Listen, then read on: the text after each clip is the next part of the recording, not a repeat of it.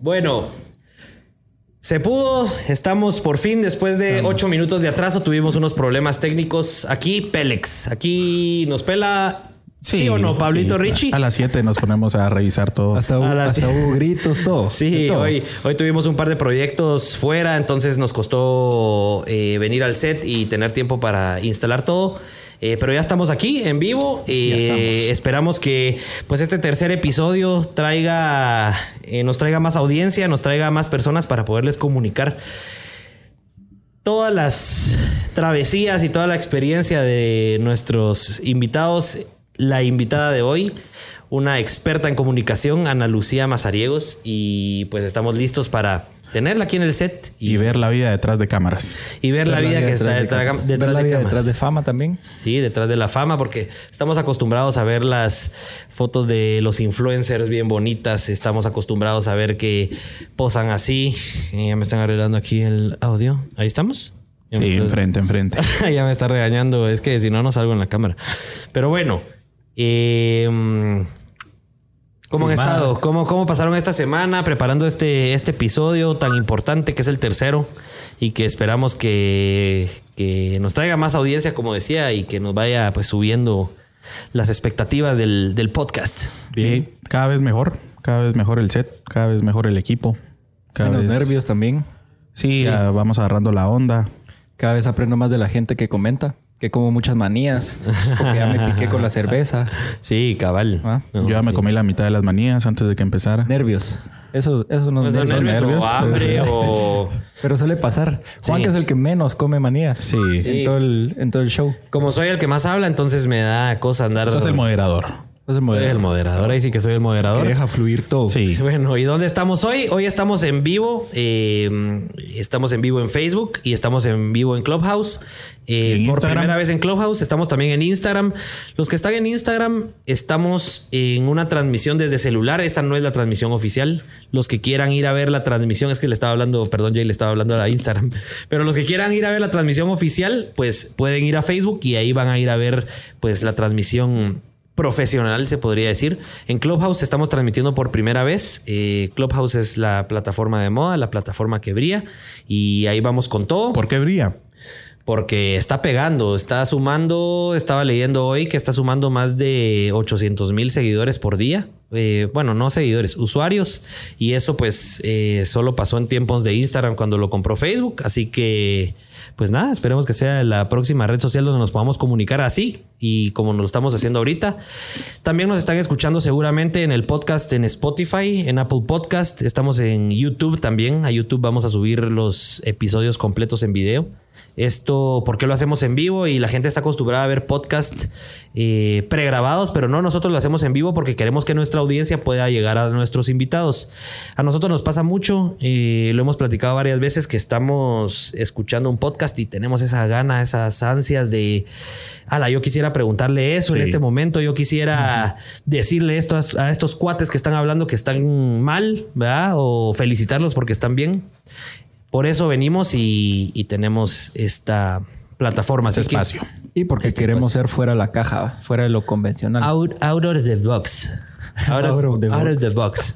Así que bueno, vamos Sin a pasar. más que agregar. Sin nada más que agregar, señores y señoras, vamos a pasar el video. Eh, los que están en Spotify van a decir, ¿qué video? No, es que lo transmitimos en vivo y también hacemos esto en video, es por eso que lo digo. Pero vamos con el video de Ana Lucía Mazariegos y después la tendremos aquí en el set por Arte de Magia. Sin pelos en la lengua. Bienvenidos al podcast donde se hablan las cosas tal y como son. Sin adornos y sin tanta babosada. ¿Sos feliz? ¿Te gusta tu trabajo? ¿Te han considerado un Pélex? Acá nos encantan los invitados Pélex, que se dedican a ganarse la vida haciendo lo que les gusta. Porque ahí, ahí está la clave. Arre, pues. Pues bienvenida, Ana Lucía. ¿Cómo estamos? ¡Qué alegre! Gracias por tenerme aquí. Bueno, voy a acercar mi micrófono a ustedes para que me puedan escuchar. Pablo, Juan. Richie, qué gustazo tenerlos. Bueno, que me tengan. Es la costumbre. Perdón, es la costumbre de ustedes. Para quienes no sabían, solía Sí. un teléfono. Solo coloca bien el micrófono. Un programa en, en, en televisión, entonces. Solo le vamos a acercar un poquito ahí. Y es que te- tiene que estar de frente. Ah, muy y bien. un poquito más alto. Ahí está. Pero perfecto. pone de frente el loguito. Eh, Abrí, Richie, vos sabes todo, cómo. todo el branding, por favor. No, no, no, es para que se escuche que bien. se escuche que un lado. Muy bien, ¿Seguro que perfecto. está bien, Richie? No, Ahí estamos. Richie, ¿Nos abrilo. escuchan? Díganme sí, ¿no? Ahorita vamos a probar. Disculpen las. No, bueno, no disculpen. Pélex. Aquí estamos Pélex. Así que acostúmbrense. Ajá, son mentiras. Ahí está, ahora sí, ¿me escuchan Sí, bien? Sí. Excelente. Perfecto, perfecto. Bueno, ahora sí, gracias, Ahora sí. gracias por invitarme, qué gustazo. Y de verdad, ustedes no dejan nada, ¿verdad? No dejan nada. Entre video, fotos, no, producción. Y ahora. Y ahora el podcast. podcast en vivo. Sí, Sí, sí. Así no. que felicidades, empezar diciendo eso. Felicidades No. y gracias por invitarme. No, gracias. Gracias. Ana Lucía. Yo sospechaba que algo así nos iba a pasar de que en algún momento ibas a cambiar a tu, a tu antiguo chip y nos ibas a parar entrevistando tú. Así que entrevistanos a Ana Lucía. Pues, ¿qué quieres Bueno, perfecto. Pues en principio quiero empezar contigo, Pablo. ¿Cómo te Yo sientes? soy Juanca Pablo. Yo soy Pablo, Juanca, sí. Richie, no tengo mis lentes ahorita ustedes. No me juzguen, no me juzguen, es que no veo bien.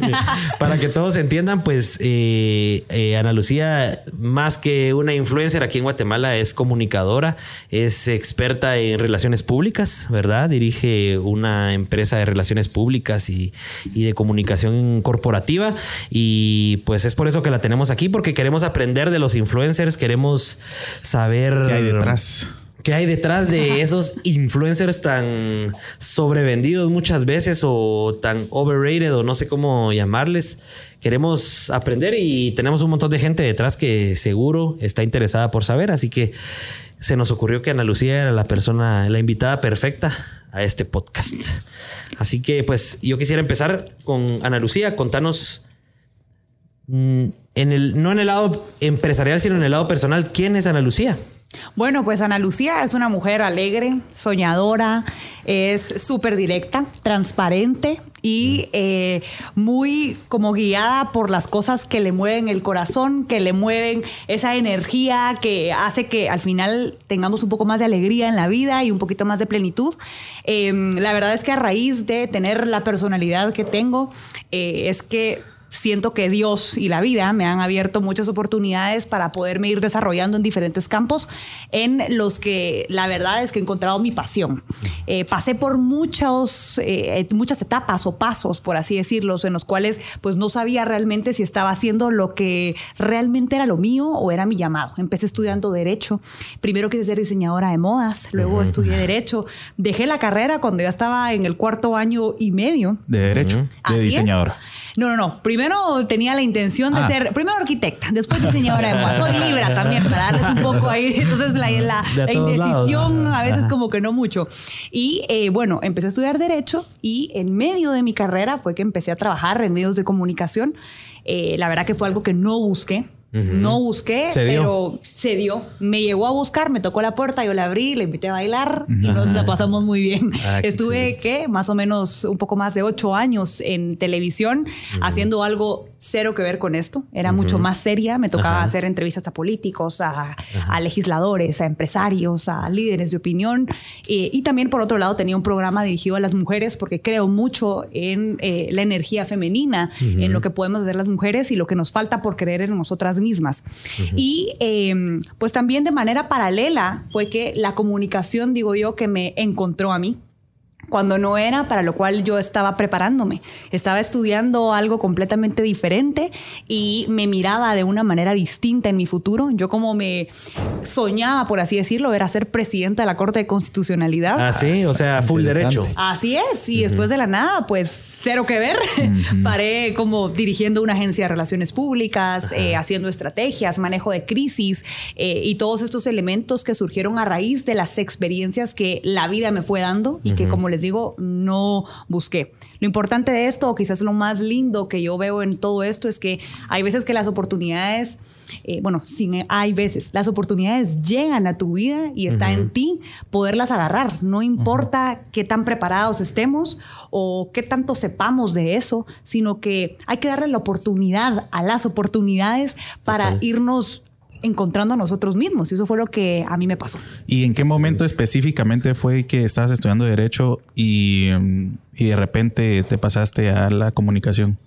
Pues mira, yo tenía 19 años, 19 años cuando estaba estudiando Derecho, estaba en segundo año y me llamaron para ser candidata a diputada. Ajá. Y empecé, yo era de las famosas Dipu Kids. Entonces estábamos ahí. Vimos ese video, para serles honestos a todos, vimos ese video, no sabíamos si meterlo en la escaleta o no. Al final no lo metimos. No te preocupes. Pero, No, yo pero a mucha honra. No, sí, pero la pregunta que te íbamos a hacer es, aprovechando que estás contándonos eso de la, de la fase en que te llamaron para ser diputada, contanos y después te voy a hacer la pregunta mejor. Bueno, solo me voy a servir mi Sí, vinito dale, dale. son Nosotros épocas- también vamos a sacar las chelitas. Épocas nostálgicas. Pablito es el bartender de hoy. El bartender decía yo que designado. iba, iba algo lento. Sí, ya quería- vamos lento, hay que ir arrancando, ahí hay que ir metiéndole. Ya me quiero relajar. Hay que Muy ir bien, por favor, por Todavía favor. me cuesta eso de hablar. No, no, no creo yo eso, Richie, pero está bien, ok, te vamos a dar el. Pero bueno, eh, la verdad es que mientras yo estaba estudiando Derecho, yo, fue, yo fui siempre una persona muy inquieta y empecé a participar en organizaciones juveniles y, y demás. Se le facilitaba el hablar en público. Me costaba mucho, era muy ¿Ah, sí? tímida. No, eso es mentira. No. la verdad que no lo era. Pero bueno, también tengo mi lado tímido en algunos sentidos, pero en ese no. bueno, la Desde el colegio. Así es, desde el colegio. Desde el colegio. Era la que levantaba la mano. A mí me dijeron, tú tienes que seguir derecho porque tú vas a saber defender a la gente. Y yo hice caso. y así fue como empecé a estudiar derecho. eh, en medio de eso y estar participando en diferentes organizaciones, es que me llaman para poder participar como candidata. En ese entonces estaba como mucho la tendencia de abrir un poco eh, la participación hacia los jóvenes, sobre todo por, la, por el porcentaje tan alto que representamos en la sociedad. Y empecé a participar, pero yo sí de verdad que me la tomé muy en serio.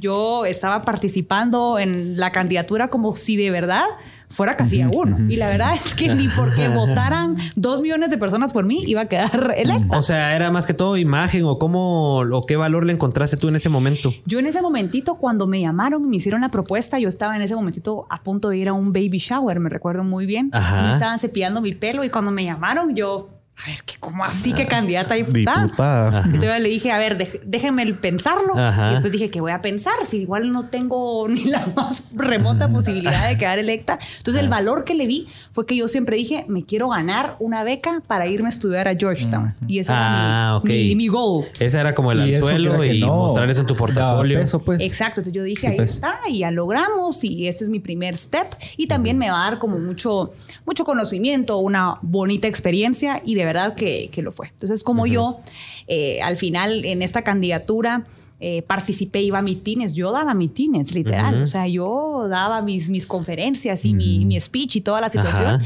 y eso fue lo que me abrió la puerta a que me vieran en medios. En comunicación y todo. Sí, porque nosotros me acuerdo que vimos el video haciéndote la gran investigación. Vimos el video y de veras El pareces, digamos.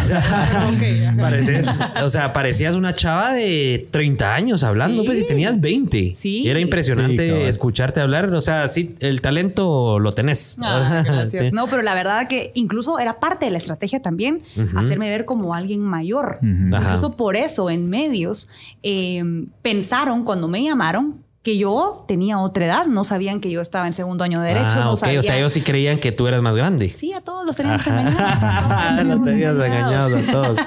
Y Qué así fue. Y entonces empezamos en, en- en el campo de medios y estando en el segundo año fue que me empiezan a buscar para trabajar en una agencia de eh, publicidad y relaciones públicas.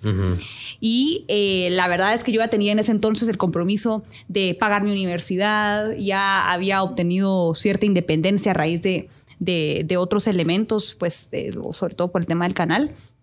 Entonces dije, cuando me dieron esa oportunidad de trabajar ahí, dije, no, aquí empiezo a ver ya que el campo es otro. Y empecé a ver como la diferenciación con respecto a mis compañeros y ver cómo tenían Tus un compañeros de trayecto- promo de la U. de la U, así es. Entonces miraba yo que al final el trayecto que les tocaba pasar, nos tocaba pasar, era muy largo para alcanzar lo que yo quería. Y entonces dije, me va a tocar un tiempal para recuperar la inversión que estoy haciendo. Total. Y entonces dije yo, no, no, no, no, no, no, no, vamos a empezar a hacer otras cuestiones. Y aunque tenía este feeling y me encantaba mi carrera y todo, me di cuenta que tenía una habilidad mayor y un campo no explorado que, podí- que podía explotar. Ajá. Y fue así como me empecé a enfocar mucho más en medios, en el campo de comunicación estratégica, relaciones públicas, manejo de crisis y todos los productos. Y pues ocho años, ocho años en la industria. y- aquí. Qué excelente. Y aprovechando, hablando de que nos contás que tu comunicación es directa, se te paró un presidente y se te fue de, de la entrevista. Qué directa la forma en la que me lo preguntas tú, pero... Yo también, yo también soy algo directo. No sé si me la querés responder o yo lo que quiero saber es cómo fue esa experiencia más o menos o cómo la viviste o cómo, cómo se queda uno de, de entrevistador en ese momento que se te paran y se, y se van. ¿Cuál es tu sentimiento? Mira, pues la verdad que fue eh, en ese momentito, no sabes. Yo la verdad que solo eh, tenía mucho el chip de, de, de Show Must Go On. Ajá. Y yo en ese momentito dije, a ver, aquí sigo porque sigo. Ajá. La verdad es que el, el- el backstage, por así decirlo, era el siguiente. Fun fact, cuando yo era candidata a diputada, lo hacía en el partido ADN. Y en el partido ADN estaba Jimmy Morales cuando fue candidato a la alcaldía de Misco. Mm. Es más, hacíamos campaña juntos. O sea, ya Y se conocían. pues. Los conocíamos. Es más, es más, cuando él iba a lanzarse como candidato a la presidencia, él me escribió para ver si yo quería ser candidata a diputada. Sí, pues. Y yo dije, ay, no, o sea, No. ese chip ya pasó. Ya, ya no. Ya no te interesaba el rollo La político. que no, pero, pero a mí me caía muy bien y toda la situación. Previo a esa entrevista, yo ya lo había entrevistado en Ajá. Canal Antigua. Ok. Y esa vez que me toca entrevistarlo después en Azteca, era mi primer programa allí. Era mi programa debut. O sea, era tuyo. Yo era tuyo. nueva, yo era nueva en el canal y ese era mi primer programa al aire. Y me pasó eso. Entonces, em, Bueno, pero te, el rating ras. la verdad es que sí, eh, eh, obviamente habían opiniones encontradas. Claro. Lo que sucedió en ese momentito era que eh, creo yo que el presidente tenía una expectativa distinta de la entrevista. O sea, tal vez como te conocía, o como se conocían, creía que iba a ser. va a ser buena onda y toda la situación. Y eh, la verdad es que yo tenía preguntas serias que hacerle con Exacto. respecto al momento que se estaba, en el momento en el que se estaba realizando la consulta popular y lo que representaba en plata. Y eh, se quedó ahí y él sintió que era un ataque personal.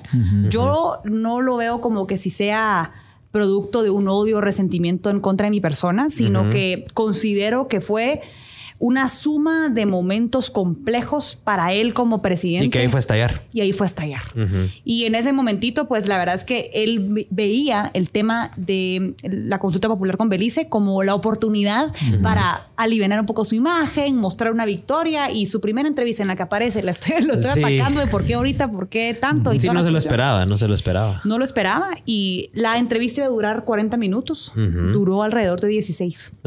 Casi, total. Y entonces de la nada solo me dijo, bueno, con esta pregunta me despido. Ajá. Se cerró el saco. Y- Se levantó y pasó enfrente de la cámara en vivo. y yo lo que hice en ese momentito, mi postura fue, a ver, el show sigue, Ajá. seguí hablando. Entonces yo lo que dije fue en ese momentito, y me recuerdo muy bien, voy a hacer como que si esta fuera mi cámara. Ajá. Este es el presidente de la República, Jimmy Morales, que nos estuvo acompañando en esta noche, platicando acerca de la Toda una consulta pro, toda una pro. Y yo seguí hablando. Y en ese momentito, ustedes que entienden muy bien de esto, Ajá. saben que cuando hay un tema en vivo, Y toda la mano empezó a bloquear atrás, así como que todos los que están aquí parados empezaron a dar vueltas. Exacto. y- Imagínate el presidente. El presidente, si no lo saben, lleva una comitiva Total. impresionante, no solo de seguridad, sino que de, comis- de, de comunicación también. Entonces, no les miento, habían más de 30 personas. y les, y se adentro quedaron impresionados también, ¿no? todos empezaron a levantar sus cámaras, a cerrar los trípodes, a cargarlos y toda la situación. Y yo seguía hablando, Ajá. ¿verdad? Y no había nadie que en el chicharo, es decir, Te dijera qué hacer. que me dijeran, ajá, Ana Lucía, manda corte. o Ana Lucía, tranquila. Ana Lucía, no estás a cuadro. Nada. Entonces yo dije, voy a seguir Ana, que hablando. sigo. Sí, voy a No, y eso es lo que hay que hacer, pues al final eso es lo que toca. Eso es lo que toca, así que ya saben, si se les para el presidente en una entrevista. Qué excelente. No se nos va a parar Ana Lucía porque nosotros no sabemos afrontar esa situación. Yo me quedaría callado. no sé No, qué haría. sí fue. Sí. Salud por ese momentito. No, de verdad que salud, qué buenísimo. salud. Y pues antes de empezar eh, o de entrar al tema, queremos conocer un poquito más a Ana Lucía para tener ese contexto y ya poder hablar del tema de hoy que es los influencers. Ok. Eh, para los que nos están escuchando en Spotify o en Apple Podcast, pues este es un podcast que hacemos en vivo y por eso pues muchas de las cosas que oyen en varias de las situaciones se escuchan como que es en vivo porque lo estamos transmitiendo en vivo a nuestro Facebook. Transmitimos todos los miércoles a las 8 de la noche. Y eh, pues ahorita... También, solo, Sí, sí, perdón, sí, sí, sí. recordarle a la gente que está, nos está viendo en vivo en Facebook que comente, Ah, sí. que esté activa, que cualquier duda que tenga, que la haga Exacto. desde ya. Este es el lugar para conocer a Ana Lucía Mazariegos, persona y no profesional. ¿Verdad? Eso, queremos me queremos encanta. ser el canal para que Ana Lucía pueda contarnos eh, todo acerca de su vida. Y yo quería preguntarle a Ana Lucía ¿qué papel juega su familia en su vida? Porque veo que, que es una familia muy unida y muy bonita y, y usted hace mancuerna con su hermana, Luisa Sí. Fernanda. Eh, ambas son influencers, ambas Sí. tienen su rollo de moda. Eh, ¿Qué papel juega la familia para Ana Lucía? Ah, la familia es todo. La familia va primero. Y la verdad es que también cuando hablamos de familia, también uno piensa en función de la familia que va a formar, ¿verdad? Yo he tenido la bendición de, tener una familia muy unida, alegrísima, eh, que ha hecho también, eh, pues, ha, ha- ha- ¿cómo podríamos decir? Ha aportado en, en un gran porcentaje en lo que soy yo hoy. Obviamente nosotros somos la suma de lo que vivimos, de lo que vemos, de lo que sentimos. Y eh, lo que he visto con mi familia, lo que he sentido de parte de ellos y lo que he vivido en conjunto con, ha hecho también lo que hoy soy como persona, como profesional, como amiga, como pareja, como todo. Eh, para mí mi familia es, la verdad, que top of the line, diría por allá. Es la base de Es- todo. Es, la base de todo. Eh, tengo una excelente relación. Mis papás son muy jóvenes, entonces también eso ha Ayuda hecho- a esa relación. Así es. Yo fui mordida de pastel antes de de veras. Así es. Ah, yo bueno. les digo para su aniversario que me deben de dar a mí un regalo, porque yo soy el nudo. Ya estaba ahí y usted fue la que los la causa. Así es, así es. No, igual con mis hermanos, somos tres. Ajá. Yo soy la mayor, mi hermano está en medio y mi hermana es la más pequeña. Eh, tenemos una muy buena relación, como todos los hermanos, ustedes lo han de saber muy bien. Sí, pues claro. obviamente nos vamos peleando y toda la situación, pero la verdad es que somos un grupo de apoyo también y nos apoyamos y cada uno sabe que el otro está por si la situación se, se- se pone compleja o peluda. Sí. Y eh, la verdad que me ha encantado mucho con mi hermana, por ejemplo, ella, ella eh, se inició en su blog después de que yo estuviera en medios y Ah, eh, en su momento yo eh, le ayudé para que pudiera tener su segmento de moda en tele y eso la verdad que le, le contribuyó mucho a darse a conocer de O mejor sea, le ayudaste a impulsar su carrera en tele y en redes y todo. No puedo decir que no puedo adjudicarme su, su éxito porque la verdad es que mi hermana ha sido muy estratégica, muy inteligente, muy perseverante en redes. La verdad es que no solo Es se trata crack. de ser, sí, no solo se trata de ser una cara bonita Claro. o de vestirte bien, sino de tener una estrategia, de mantenerte fiel a tu esencia. Ella lo ha hecho muy, pero muy, muy bien. Y es, yo me siento orgullosísima de ella, igual que de mi hermano. Y, y la verdad es que, que ser parte también de no su éxito, sino compartir su éxito con ella o con mi hermano es la verdad que una gran bendición. Y yo esperaría que cuando yo tenga una familia, eh, mis hermanos, mis hijos, perdón, puedan tener... Puedan complementarse de esa forma. O como ustedes, por ejemplo, en Shopping Films, en Auguro y Sí. vamos a ir con el etcétera, etcétera, etcétera. También son así, eso es lindísimo, es lindísimo y que es sí. algo que, que ayuda mucho. Buenísimo. Sos tan profesional que me quitaste mi, mi siguiente pregunta, que era cómo te complementabas ahí con, con Luisa Fernanda.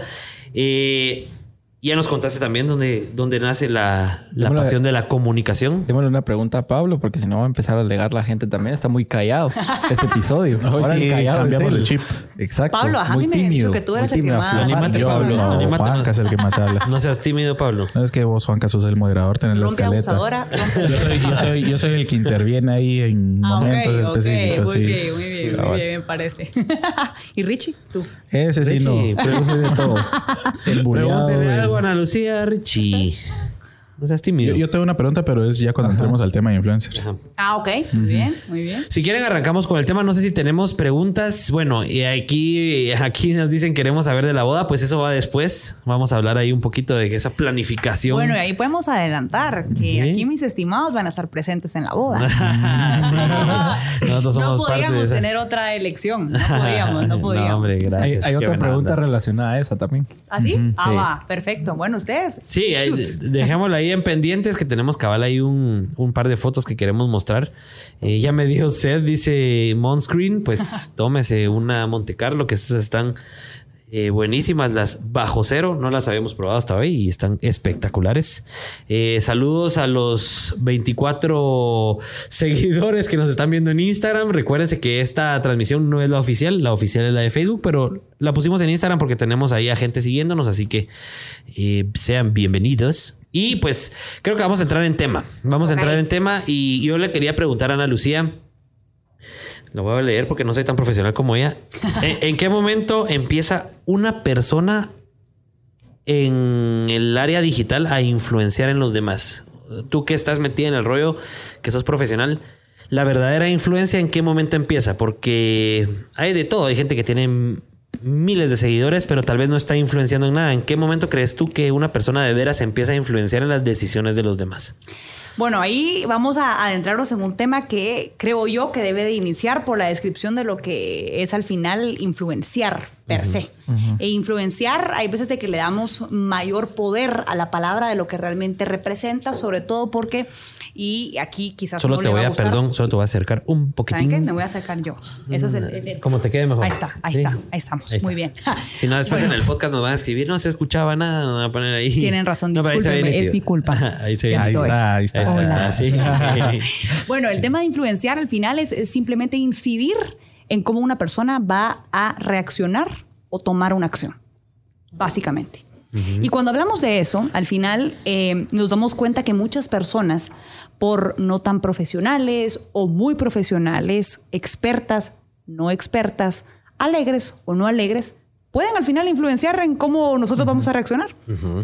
Lo que ha sucedido ahora es que se ha generado una, una masa de anticuerpos, por así decirlo, en contra de un grupo de influenciadores, o más bien a quienes se hacen llamar influenciadores. Promotores podría ser porque al final parecen promotores de marcas que están ahí poniéndote, cómpreme, cómpreme. Y a- hacia eso quiero dirigirme, porque existe ese como estereotipo con respecto a, a ver, influenciadores nada más, aquel que le mandan algo para regalar, hace una historia de Sí. unboxing y, eh, y ya, se vendió. Pero yo ahí tengo como mis sentimientos encontrados, por así decirlo, porque yo estoy desde el campo de la generación de estrategia, la, el mapeo de influenciadores y por otro lado también cuando me buscan a mí para generar contenido. Y lo que estamos viendo al final es de que si se utiliza esa herramienta es porque funciona, en principio. Entonces, desde ese sentido, tenemos que hablar que los influenciadores tienen una incidencia en la forma en la que nosotros reaccionamos o vamos a actuar. Segundo, entender también que eh, la incidencia, la importancia del sector de los influenciadores en el mundo a nivel marketing ha surgido a raíz de el detrimento de la industria de medios de comunicación.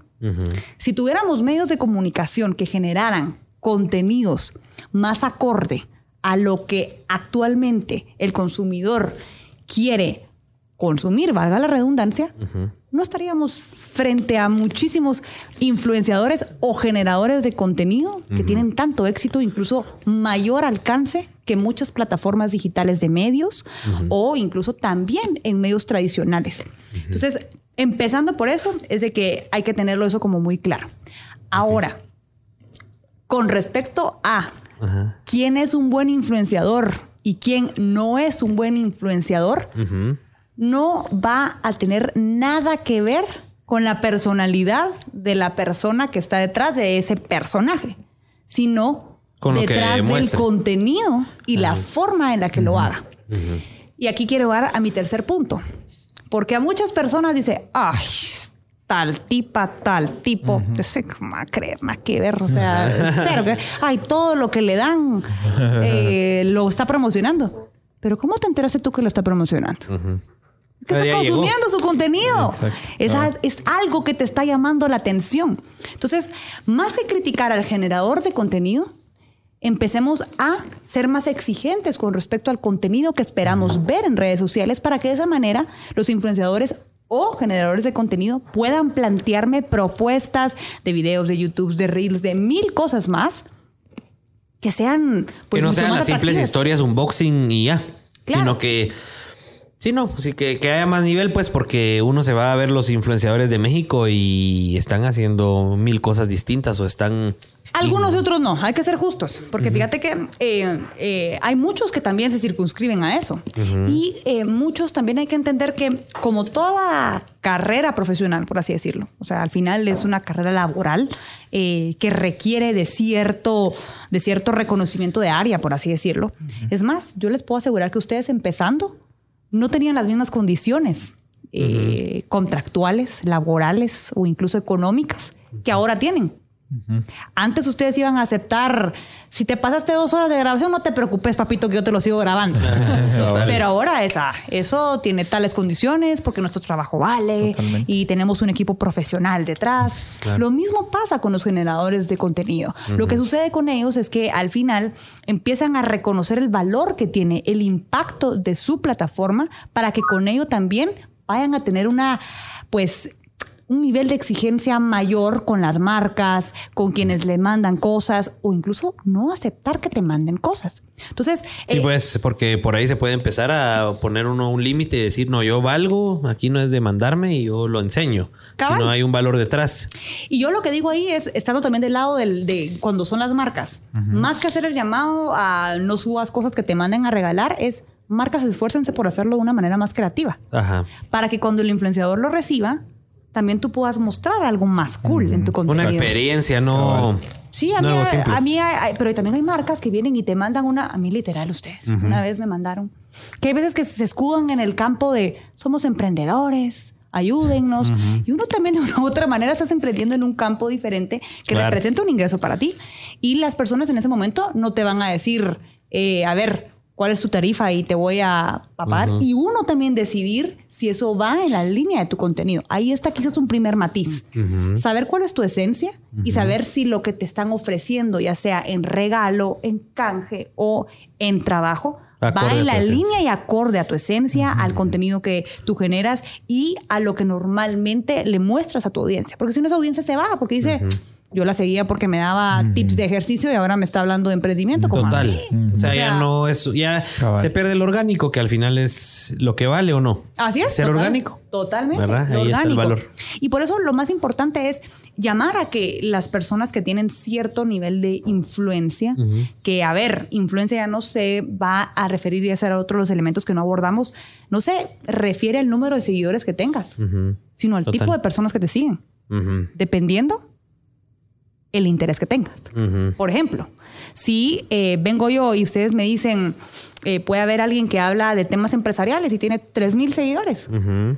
3 mil seguidores. Pero es gente que dice. Pero son ah, 3,000 cabal. gentes. Tres que- mil gentes que cree en tu contenido, sabe lo que representas profesionalmente, tu conocimiento y demás. Entonces, eso también aporta muchísimo. Te siguen, te preguntan y llegas a un plano de erudición. Y cuando llegas al plano de erudición, ya no solo es influencia. Sino que eso se convierte también en un campo de posicionamiento ejecutivo. Total. Y eso es a lo cual uno debe de hacer. Por ejemplo, lo que ustedes están haciendo aquí es una estrategia completamente de influencia. No la reveles, Ana Lucía. Por favor, no la reveles. No, pero al final, Dejémoslo ahí. en medio de, de estos espacios, de una manera natural, uno genera primero afinidad. Dice, ah, esos brothers me caen bien. Vieras Que nos conozcan como ¿Cómo se- personas a todos y que cómo se sepan- llevan de bien como equipo. Mira tal. y- igual con sus blogs que hacían antes, estilo de Office y toda la situación. No crean, yo también los mira, no, hablando solo una pausa, todavía tenemos el estilo de Office. La cosa es que todavía tenemos ocho en pausa eh, para No, tu es que boda. Va a haber un. Office. ¡Ah, boda, pero, pero sí, ahí están. Ahí pronto vamos a seguir con los Office. No se han terminado. Me encantan, me encantan esos, por cierto. Pero bueno, la situación es que eso genera afinidad con la gente. Y si a esto le estás sumando, que tú estás generando una manera de mostrar conocimiento en un área, uno dice, este sabe y me cae bien. ¡Pum! Total. Ahí Ahí está. está. Y si tenés a una Yovis que te agrada y que te, se acerca contigo, Yovis. te ¿Te habla. atendió bien la Yovis? La Yovis es una nave. Sí. para que para todos los que nos están escuchando y, y viendo, pues Yovis es de ventas y ella vende Auguro, que es nuestra marca de bodas, y ella pues le vendió a Ana Lucía el tema de su boda, que Ana Lucía se nos casa el, el 10 de abril, ¿verdad? Así es, así es, 10 de y abril. pues qué bueno, qué bueno saber que la Yovis está ahí al tiro del, a la punta del cañón. Sí. Y ya la he visto porque me la he encontrado en, en trabajos con marcas Ajá. y veo el trato. Entonces va al punto de eso, ¿verdad? Ajá. O sea, es como uno. Hay una final- amistad ahí o hay una relación más allá de la comercial, Total. ¿verdad? Porque si tú solo te comportas de una manera en la cual yo te estoy cumpliendo en ese sentido y that's it, llega alguien que te ofrece exactamente lo mismo. Y es una simple menos- transacción y ahí quedó. Cambio, si uno lo trasciende a relaciones humanas Total. y personales en los cuales tú mostras tu conocimiento, también haces un deployment correcto, o sea, entregas lo que prometiste e incluso a veces de una manera superior, la gente se enamora. Total. Se enamora. Y se crea una fidelidad y se crea un afinamiento, sí, total. Ajá, y que no quiera aparecer nadie más en, en video porque ya no la hace. O sea. Sí, cabal. Exacto, así es. Qué buenísimo, qué buenísimo. Y bueno, entonces podemos concluir que la persona empieza a influenciar cuando, cuando eso, cuando está ese, cuando hay ese match, tengas 3000 o tengas 60 mil seguidores. Si tú tenés ese match, eh, ese, esa afinidad, ahí ya estás influenciando. Eso es lo que, se la- necesita. La, la influencia se genera únicamente con la fórmula de autenticidad y perseverancia. Si tú sos auténtico y mostrar realmente cómo sos, o al menos cómo querés que la gente crea que sos, otra cosa, ojo, ¿verdad? Porque al final el tema es, un, es algo relacionado a personajes. Y si sos persistente en ese sentido, la gente te va a creer y ahí vas a influenciar. Otro punto es también ver qué grado de influencia se quiere tener, porque de igual manera pueden tener influencia otras personas, porque también, a ver, definamos también qué, qué tipo de call to action se espera por parte de un influenciador. Para algunos puede ser simplemente generar top of mind. Y si es top of mind, ahí está bien. Simplemente que me mencione, que me haga el unboxing. Incluso a esa marca le puede interesar que varios influencers al mismo tiempo hagan un unboxing Ajá. Pura presencia. pura presencia, top of mind. A otros les va a querer eh, interesar generar leads. Generar leads, generar eh, ya consumo per se. Y para eso se generan diferentes acciones en concreto que utilizas por medio de un puente como un influenciador para darle un poco más de autenticidad, espontaneidad, que no se permite hacer en un formato de un spot de 30 segundos, 15 segundos en radio o en tele. Ajá. Por eso se convierten tan, tan, tan, tan importantes. Y por otro lado, también está eh, aquellos momentos en los cuales solo esperas que aquella herramienta o aquel canal de difusión de comunicación como lo es un influencer te sirva única y exclusivamente para trasladar un mood de marca. Si quiero mostrar que mi marca es fun, si quiero mostrar que mi marca es mucho más seria. Entonces hay veces que incluso muchas marcas ni siquiera buscan que se les haga la mención con un tag, Ajá. sino que simplemente mostres como el entorno. La emoción o lo que genera que use su producto o su servicio. Exacto. Ajá. Así de Entonces, simple. Entonces, al final, definir cuándo influencia a una persona es bien difícil de, de determinar porque, así como en la publicidad, tú no sabes cuándo una valla te generó realmente. Total. Que tú Exacto. por eso vayas a comprar algo. Total. De la misma manera con un Por influenciador. eso es que ha ganado también tanta importancia toda la publicidad digital, porque eso sí, ahí, eh, ahí puedes medir más cosas que en lo tradicional no puedes medir, en un MUPI, en una valla, Total. en la tele, en la que tele. siguen siendo importantes, por supuesto, pero hay que hacer ahora un mix más interesante dependiendo de las audiencias a las que quieres Total. llegar, ¿verdad? Y entendiendo las conductas de consumo que ahora existen. ¿Creerías tú que las, los métodos tradicionales están más orientados al consumo popular? O sea, lo- si alguien se quiere publicitar en lo tradicional es para el consumo popular como tal, no para nichos específicos. No sería tan arriesgada en decirte eso, pero eh, sí te diría que hay una tendencia mayor hacia utilizar productos de consumo masivo en medios de, de- de- de medios más tradicionales. Radio, Em, tele, vallas, MUPIs. Así es. Pero aún así ellos utilizan un mix con influenciadores para poder llegar de una manera diferente. Sí, pues. Eso, eso está claro. O sea, los influenciadores ahora son, son parte elemental e indispensable. Y hay muchísimos gerentes de mercadeo, yo me los topo. Y de verdad, y cuando platico y les digo tal, la, les, les, les presento eh, experiencias, les presento pues eh, eventos diferentes. A mí no me gusta la clásica, el clásico lanzamiento con conferencia de prensa y pregúnteme en mesa y levanto la mano y ahora es el turno del innovador. ejecutivo, del CEO. No, no. Experiencias diferentes para poder mostrar lo que es la personalidad de la marca. Y allí muchos pelean con el concepto de los influencers. Y yo les digo, a ver, su competencia lo está usando, hagámoslo también, pero hagámoslo de una manera diferente. Entonces es generar también actividades que muestren cómo un influenciador de verdad puede representar lo que es tu marca. Total. Si no te representa, no lo uses. ¿Y crees que pasa mucho eso porque los gerentes normalmente de mercadeo, et- etc., son gente ya más grande, gente tradicional? O sea, todavía, todavía, o sea, nosotros nos pasa porque nos movemos en ese mismo mundo de que el que nos contrata al final es el gerente de mercadeo de una empresa. Pero nos pasa eso, bastante eso, que generalmente ese mercadeo de, de- el gerente de mercadeo de esa empresa es muy tradicional o es ya grande o está acostumbrado a la valla, a la tele y a la radio. ¿Crees que todavía están esas generaciones detrás de las marcas y no están nuestras generaciones que sabemos que en- yo me atrevería a decir que dentro de cinco años todo esto va a cambiar porque Claro. va a haber gente de nuestra edad, gente que va a estar en nuestro rollo que va a decir no. Instagram es el, el- el lugar, Facebook es el O lugar. Clubhouse, hola, Clubhouse. O Clubhouse. ¿Ya estás en Clubhouse? No, hombre, no, manden invitación. Hoy te vamos, cuando terminemos te mando. cuando- pero hacemos una sala, ¿te parece? Me parece. Una Yo sala. feliz de la vida. Ah, buenísimo. vida. Yo te mando invitación cuando terminemos aquí. Y no, la verdad que Clubhouse es increíble. O sea, yo, como les decía aquí detrás de cámaras, se está intentando, o sea, está intentando ingresar a la, a la plataforma 800 mil gentes ahorita al día. Wow. O sea, imagínate la cantidad. Los servidores están estallados. Por eso es que no, nadie tiene invitaciones, porque no es porque ellos no quieran a gente en su plataforma, es No porque podrían tener. no se dan abasto. Exacto. Están comprando niveles así de edificios, niveles de servidores para poder soportarlo. Yo lo que estoy esperando ahorita, así cada día, es que salga la noticia de Facebook compra Clubhouse y a mí se me hace que han de estar negociando Ay, y que no seguro, nos lo si imaginamos. Facebook no deja nada. Sí. Aparece, aparece Chapping Films ahí que no Sí, pero te digo, o sea, nosotros ya nos podemos comunicar en esa línea. Qué bonito fuera que los gerentes de mercado, los gerentes de las agencias de publicidad ya tuvieran ese chip de. Porque no, no te digo que no saben, son expertos, pero qué bonito fuera que ya ese mundo digital también fuera considerado así de importante. ¿Verdad? Que es lo que Yo creo que ha ido avanzando ahorita, sobre todo en, en- en el año de pandemia, creo que mejoró mucho más. Eh, antes había un poquito más de, de barreras con respecto a ese sentido, eh, pero sí vamos empezando a ver diferentes milestones ya alcanzados y pasos agigantados que se, que se logran. A ver, aquí yo te la paso, no te preocupes. Estaban, Gracias, por si no sabían o si no estaba el plano abierto, estaban tirando.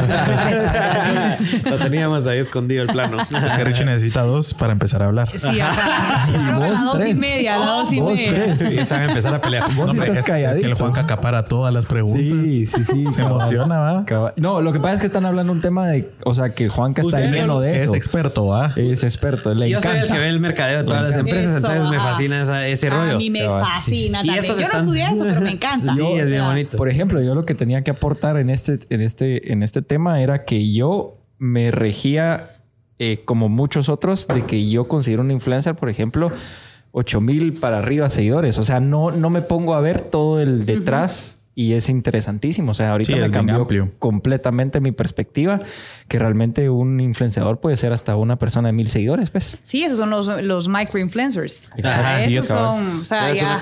Y tenía una pregunta. De los que tú conoces o de aquí en el mundo guatemalteco, ¿quiénes son, cuánto, cuántos son personajes y cuántos son auténticos? Es una de mis preguntas. sí. Ay, ay, ay. pero la tenía que hacer Pablo, ya mucho hablaste. Ni, ni siquiera la había visto. Qué me la había- me- te copió el No, chivo. hombre. A ver, mira, Ah, ahí, eh, yo conozco a muchos, tengo relación con, con muchísimos, con, con los incipientes quizás de no mucho, tengo más que todo relación con, con quienes han estado en medios de comunicación o llevan como que bastante tiempo en todo el campo de, de comunicación, de estar en este rollo de figura pública según tu descripción de Instagram o Facebook, ¿verdad? Entonces, eh, la verdad es que hay muchas personas que son realmente auténticas y te muestran mucho de lo que son. Lo que pasa es de que nadie va a ser 100% auténtico y eso hay que quitárselo a la gente de verdad, de, de- que piensen que todos son completamente O como sea, sí, realmente no, son. es imposible. mentira, es que es imposible. Es como que si yo diga, eh, o sea, todos los días que hay veces que yo ni aparezco porque no tengo ganas de aparecer. A mí eso me parece auténtico. Ajá. Pero eh, hay gente que de verdad tiene compromisos con respecto a eh, aparecer, a Cantidad de sacar publicaciones, que actuar al final, tenés que volverte un actor. Y no lo puedes juzgar porque es su trabajo. Es su trabajo. Es como que yo te diga, mira, estás de malas o cualquier situación y te toca una boda o te toca Ajá. una producción, Sí. un stream, que un tienes que ir a grabar y poner Y- bonita cara. Ah, yo estoy enojada. Y a, yo no puedo. y a ver, eh, veamos ese tema de mm, explicarle a la gente por qué los influencers no se la pelan. O sí se la pelan. Mira, a ver, hay de todo, ¿verdad? Hay de todo en la vía del Señor. en la viña del Señor hay de todo. en la viña del Señor hay de todo. Porque también están, están los influencers que de verdad han visto un potencial y no lo ven solo como un estilo de vida, sino como un trabajo. Y que no ve como un trabajo debe tener una metodología, debe tener una estructura, debe tener un proceso, debe tener estrategia. Funcionar como una empresa. Exacto. Contanos un poquito, un poquito más o menos a detalle cómo, cómo funciona. Ok, perfecto. Bueno, mira, ¿Cómo un funciona esa influencer, el, el influencer que está eh, completamente, pues mucho más estructurado. Yo no soy una de ellas. Es más, yo ni siquiera me considero en sí una, una influencer per se, sino que yo simplemente he abierto mi vida ahí y quien que me quiera seguir me sigue y, y no he Pero tenido- influencias, entonces La verdad que he Sí, tenido, no. eh, a raíz de, de- de- de mis posiciones en medios, de mis posiciones ejecutivas y demás, pues quiera que no, pues vas generando pues alguna inducción con respecto a, a- a algunos patrones de conducta. Quiero ser responsable al respecto porque no me quiero decir, soy influencer y gracias a mí. No, no, no, no, no va conmigo, no podría y la verdad que no. No, no lo podría. vivís, no lo sentís, no lo No lo sentís. siento. Me siento antes que, me siento una emprendedora, me siento una, una mujer que, que hace muchas otras cosas más antes Ajá. que. Eso es simplemente una, una vitrina, lo veo yo, Ajá. como para mostrar mis demás facetas profesionales o los temas que me apasionan o la gente que amo. Y, y that's it. Y si te sentís identificado, perfecto. Perfecto, y Y que si vengan no, ahí. Pues hay muchas otras personas que te pueden dar lo que tú esperas. Total. Pero en, en la línea de eh, el proceso o estructura que hay detrás de un influenciador, primero un influenciador, eh, paso básico, debe tener un media kit. Un media kit en el cual te muestra cuál es eh, su esencia como personaje en redes sociales, el tipo de contenido que genera, el alcance, eh, el alcance también dependiendo la red social que maneja, la cantidad de, o más bien, el tipo de relación comercial que ha tenido con otras marcas para hacer como que tú, como una especie de book, ¿verdad? Ajá. O sea, ahí sí que portafolio profesional. Como que si fuera un proveedor de cualquier otra cosa, pues ver es que hace con que quién ver has como trabajado. un medio de comunicación. Ajá. Entonces, un medio de comunicación, bueno, suponete ustedes vienen y van a mostrar el tipo de videos que hacen, el tipo de fotos que hacen, Claro. o sea, las producciones, los after movies, todo ese tipo de elementos lo vas a mostrar porque quieres que la gente confíe a raíz de ver que has eh, trabajado. O sea, al final es como heredar confianza, ¿no? Entonces, eso lo debe hacer un influenciador. Segundo, es que cuando haga propuestas, lo haga teniendo también en claro que su trabajo vale. Ujú. Si el influenciador no siente que su trabajo vale, pues al final la a marca tampoco lo va a sentir. Y si no lo va a sentir la marca, entonces después va a decir, ah, yo ya no quiero. Y después de la nada decide ya no recibir nada de regalado. Entonces, esa transición también es un proceso en el cual debe de ser estratégico. Tú no puedes estar promocionando todo solo porque sí, Claro. sino que vas a ir promocionando aquello que sentís que va en la línea de tu contenido y que sabes que te puede funcionar. O sea, por ejemplo, y eso es una estrategia, em, si tú quieres trabajar con alguna marca que todavía no te ha contactado o tú estás intentando contactar, lo que tienes que empezar a hacer es generar el tipo de contenido que sabes que le va a interesar a la marca. Para que con eso tú ya tengas, como en tele, segmentos. Sí, ves. Por ejemplo, si querés que te contrate X marca de electrodomésticos o de cocina, ¿qué empiezas a hacer? Cocinar y platillos. y Cocinar. Y a eso le agregas tú tu elemento distintivo. Sí. Que mientras eso estoy eh, entrevistando a alguien, que mientras estoy cocinando estoy eh, dando tips de emprendimiento o tips de comunicación estratégica, yo qué sé, lo que querrás. Pero es patrocinado por. Nada tiene que ver la marca con eso. Ajá. Pues la marca le va a interesar Total, participar. y ya se empiezan a interesar y te, te contactan y te mandan y... Así Sí. es. Y eh, la creatividad que debe tener un influenciador para mostrar contenido diferente. O sea, si tienes que ser un creativo, alguien que Total. se... Te convertiste en una mini agencia de publicidad en la cual tú sos cuentas, tú sos financiero, Ajá. tú sos a la vez el director creativo, sos el arte finalista porque también editas tú tus mismas fotos y eh, también sos el gerente de planning. Porque Claro. en planning tú tienes que decir, bueno, para tal fecha, a tal horario, según tal. Incluso yo lo que voy haciendo es que voy manejando tarifas dependiendo de los horarios, dependiendo de los días la Claro. situación. Entonces también si alguien no te quiere pagar lo que es, venís y lo pones en un día diferente. Claro, hay variables. Ah, que yo pues. esperaba más alcance. Es la hora, es la gente, es el día. Ahora, Este tipo de elementos son los que, los que hacen a un influencer más formal. in- interesante. ¿Tú consideras que aquí en Guate hay algún influenciador que se maneje como...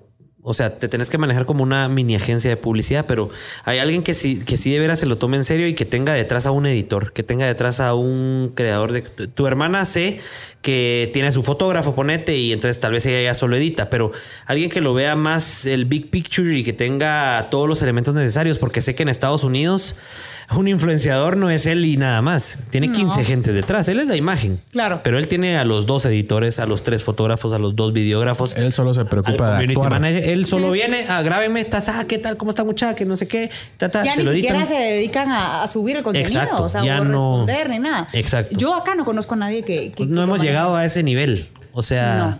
todavía hay oportunidad por eso. Todavía hay oportunidad. Hay muchas personas que están creciendo de una manera exorbitante Sí. y también es por falta de, de- de competencia. Ajá. Si hay alguien que se dedique enteramente a, a- a eso, son los que empezás a ver que crecen. Ujú, Nadie sí. crece solo porque sí. Ujú. O sea, tú puedes estar en tele, puedes tener un programa, o sea, yo te lo digo, si no yo hubiera podido tener un millón de seguidores, pero no es eso. Si yo le hubiera puesto más atención en su momento a mis redes, como se lo ponía a mis clientes, porque ahí al final es casa de herrero, cuchillo de palo, eh, empezás a crecer de una manera exorbitante. Una vez tú generas una rutina, por ejemplo, que si todas las mañanas te tomas tu cafecito y grabas eso, eso va a ser siempre. Va a llegar hasta el momento que la gente diga, ¿y tu cafecito? ¿Eso es importante? Cabal. Importantísimo. O Importantísimo. sea, si nosotros vamos a las bodas y todas las bodas sacamos la toma de esa de la misa donde todos estamos ya instalando todo, eso es importante, la gente lo espera después. Totalmente. Ok, Tú tienes que generar tradiciones. Tú tienes que generar tradiciones para que la gente venga y, aunque tú lo hayas visto en otra persona, Ujú, la gente piense que es idea tuya. ujú, ujú. Y entonces la haces propia, eso sí, imprimiéndole tu personalidad, el ADN de lo que es tu marca. Y entonces, si vas haciendo ese tipo de elementos, Ajá. Para arriba. por los cielos. Este tema está interesantísimo. Solo queremos dar, par- dar paso a. Por favor, dejen a Richie. Lo siento, Richie. Vamos a dar paso a los comentarios de todas las personas que están detrás de la transmisión. Vamos a irnos tipo preguntas rápidas. ¿Quién es el más probable de ser influencer en los Pelex? Pregunta Estefanía. Tú. Uy. Ok. Habla mucho, ¿ah? ¿Hablo Es que, bien o es que no? tenés la capacidad para el tema de las historias. Sí. Entonces tenés que salir, hola, ¿qué tal? Soy Juanca. pues Pero me, no nos da la oportunidad nosotros me he dos. animado últimamente a no, este, Es que, lo- No, a Richie, ver. no, has, no has mostrado ahorita tu potencial. Yo te quiero tener. Por favor, es momento de mostrarlo. Sí. Un tip rápido para los que quieren salir enfrente de la cámara y les cuesta. Respirar. Respirar antes. La respiración es clave. Si tú, no respiras, si tú no respiras bien, no hablas bien. Te trabas, empiezas a tener muletillas. eh, Vital la respiración. Y que un suspiro, unos 10 segundos, 15, 20. Mira, yo hago 30. entrenamiento, cuando hago los entrenamientos de medios a mis clientes y les enseño cómo deben de comunicarse de manera asertiva, lo que hacemos básicamente es eh, tener muchos ejercicios de eh, respiración. La respiración te ayuda a tener una mejor dicción, a poder tener segundos, que son los que necesitas nada más para poder formular las ideas. Yo Claridad podría en el estarte cerebro. haciendo un montón de ademanes en este momentito y no tengo ni más remota idea de qué te voy a decir, pero por la forma en la que lo estoy diciendo y gracias a la respiración estoy mostrándome sumamente convincente y persuasiva. Al estilo del presidente, Así es, cuando se claro. levantó. Entonces, el tema de la, de la, de la respiración es que te permite tener unos segundos para formular tus ideas, para poder saber qué vas a decir, para tener una cronología y una, pues ahí sí que concordancia con lo que estás diciendo, pero también a poder tener una mejor dicción. Si tú estás hablando súper rápido, empiezas a hablar de esta manera y entonces empiezas a mostrar nervioso, aunque estés hablando de temas súper claves y tengas cinco herramientas en este momento que te voy a decir. Entonces, ¿me Ajá, sí. Sí, Si tú total. respiras bien, Ajá, ya la cambia. situación cambia. Y te estoy hablando de cinco herramientas importantes para que tú puedas comunicar de manera asertiva. La crack. es todo. Nice, nice, nice. Qué crack, la verdad. Qué crack. Otra, otra, otra. Entrevístenos, anuncian. No, hombre. ¿Cuándo, te- ¿Cuándo tendrán zapatos marca Pélex? Pregunta Esteban de León. Ya mero. Esteban, yo creo que sé que Esteban está preguntando ahí. Yo quiero que pregunten porque a mí no me han dado gorra. de las pelis. ah, no, se va a ir con gorra. sale. ir Para, para, para- con para gorra. Esteban tendremos piercings también. Marca Pélex. Marca Pélex. Pregunta para Pablo, ¿de qué marca son esas manías? Pregunta Juan José Mateo. Que le pase más manías. Sí, porque se las acabó. No nos han patrocinado, se- entonces no podemos decir. Cabal, Ah, ahí está, ahí está. Cuando sientan, vamos a ver aquí, Jay, dame un close-up. Cuando sientan, vamos a tener, no, aquí Abajo, abajo, manitas. Abajo, manitas. Cuando sientan, vamos a tener el- el- la marca de las manías aquí. Así es, eso hacíamos en Canal Antigua, ¿saben? Sí, Teníamos todo. las tazas zarandeadas. Sí, pues sí. Sí. ¿no? Es que es- al final hay que hacerlo, pues, ¿verdad? Ya ven. Ya saben, ¿verdad? Información con Jovis al 1800. sí, buenísimo. Eh, ok, ya subimos en Facebook. Estamos con 105 personas conectadas. Gracias. Rompimos que nuestra meta hoy era llegar a más de 100 y ya estamos 105. Entonces, pues, se ha mantenido. Sí, se ha mantenido. Qué alegre. Buenísimo. Sigan interactuando mucho. Aquí vamos a ir Pregunta preguntando rápida. cuáles son los elementos claves para elegir a un influencer. Vamos con preguntas y respuestas rápidas. tipo de contenido, eh, nivel de interacción o engagement eh, y también eh, afinidad con la marca. Ok, excelente. ¿Qué ha sido lo más difícil eh, para ti de trabajar con alguna marca? O sea, alguna ¿Como marca que ajá, como tú como agencia? influencer, tú influenciando por alguna marca con la que te hayas sentido afín, porque entiendo que tú, si no te sentís afín con una marca, le vas a decir, miren, no me interesa, pues. Sí, no, por ejemplo, yo no soy cervecera. Ajá. por ejemplo. Ajá. Y eh, la verdad que yo tomo whisky, tomo vino y de otras bebidas espirituoas, ¿verdad? Pero, pero la verdad que la cerveza nunca ha sido como... Elixirs de la vida. Así es. Tequila. Ah, por ejemplo, ahorita recientemente a raíz de mi último viaje, sí. Pero eh, me han hablado de, de marcas de cervezas y he dicho que no. Justamente por, por eso, porque no, no va con... No es algo que consumís, pues entonces no vas a poder transmitir esa esencia o el espíritu de lo que la marca quiere transmitir. Así es. Entonces, lo más difícil de trabajar quizás con una marca es cuando, cuando no conoce la forma en la que trabaja un influenciador formal Ajá. y eh, te quieren exigir elementos que, que no van. Te quieren exigir esa actuación y eso que al final la gente que está ahí lo va a sentir Súbame falso. el banner, pues. por favor. Súbamelo y póngamelo en su post. No, a ver, hay una uniformidad Ajá. feed. O sea, tiene que ser tu esencia, pues. Claro. Tu diseño, tu estilo, tu color, todo. Excelente. Ana Lucía, ¿tienes pensado entrar al ámbito político algún día? Pregunta Fabricio Urizar. No, Fabricio. ¿De veras? No, la verdad que no. Eh, al menos ahorita en un futuro cercano no lo tengo siquiera en mis planes. Eh, sí, eh, la de verdad aquí a que- 20 años, porque una de tus pasiones es la política. La verdad es que eh, me gusta más que todo el elaborar estrategias, elaborar estrategias políticas. El tras bambalinas. El tras bambalinas. El, todo el campo de asesoría me ha gustado, eh, lo he hecho y me ha gustado muchísimo. Y estar frente a eso creo que no, porque es muy complejo quedar bien. Y a mí me gusta tener acciones medibles y mejorables. Y un presidente le cuesta mucho. No, sí, y que la verdad es que uh, si dijiste algo, te genera una percepción de esa persona que decís tú, no importa que me esté generando una política de empleo y desarrollo económico fabulosa, que nunca vas a, vas a quedar bien. Total. Entonces, a mí eso no me atrae. ¿Qué pasa si en cinco años viene un, una mujer o un hombre espectacular que tú decís, puchica, este va a cambiar a Guatemala, se tira para Nadie va a presidente"? cambiar a Guatemala. No, todos, No va a ser una todos. persona. Tiene Entre que ser un. Un grupo, Un un equipo. Un gran Pero, grupo. pero si tú puedes hacer equipo en esa combinación y te dicen, mira, Ana Lucía, te queremos de presidenta de ese partido o de vicepresidenta, te lo, te lo pinto así como vicepresidenta porque imagínate que ya hay alguien político que está en la política desde los 20 años, así como tú estás en la comunicación, y que se decide lanzar para presidente y tú dices, este va a ganar porque este de veras va a cambiar a Guate. ¿No te animarías a ser su vicepresidenta? Funcionario o servidor público, no. Pero Estar detrás colaborar en un esfuerzo y demás, por supuesto, porque la verdad es que siempre mi mayor eh, intención ha sido también incidir en la vida de personas y al incidir en la vida de personas no necesariamente lo tenés que hacer por medio de política. Claro. Es más, hay muchos políticos que no tienen, que tienen cero. O sea, tú como... Cero nivel de influencia en nosotros. Son cero influencers. Tú como influencer, eh, influencias más en un país que el, el mismo político, pues. O los influencers, se podría decir. No sé si yo, pero, pero puedo decir que, o sea, obviamente cada quien en círculos variados puede tener un nivel de influencia mucho más penetrante que algún funcionario político, ¿verdad? Entonces, eh, a mí hoy no me llama la atención. Eh, quizás más adelante, aunque lo veo como muy, muy, muy lejano, sobre todo porque también eh, tengo otros planes también, Claro. la línea de familia y otras cuestiones también empresariales que cuando entras en un cargo de elección popular, sobre todo, o como servidora pública, tienes que abandonar todo. Ajá. Y es como que yo te digo de la noche a la mañana, mira, Resetea. Ajá. resetea, deja guro, deja chapín finos, Sí, total. Tienes que poner en la balanza deja y. slow-mo. Ajá. Deja todos. Los Pélex. Me encanta la voz así. sí, buenísimo. No, qué buenísimo. Y bueno, aprovechando ahí el- el- el- la, previa, entonces que vienen hijos pronto, porque viene la boda de familia. viene familia rápido. pasaron? ¿Cuál es el plan? Que venga la segunda ronda. Segunda ronda de tequilas, No, eh, señoritas. Ya lo pidió, ya, ya lo están trayendo. Ah, así veo, güey, que eficiencia completa. Buenísimo. Sí, sí, güey, respóndeme o no. Cambiando de tema, ¿verdad? ¿Cómo, Sí. cómo- Tequila, cómo- ¿verdad? cómo- cómo te imaginas ahorita a Alan detrás de la transmisión si es que nos está viendo? Se va a reír y a decir, Sudando, ¿va? Ah, no, ahorita está con la bota gorda, así de Dios mío. No, tranquilo, Alan. Vamos a platicar.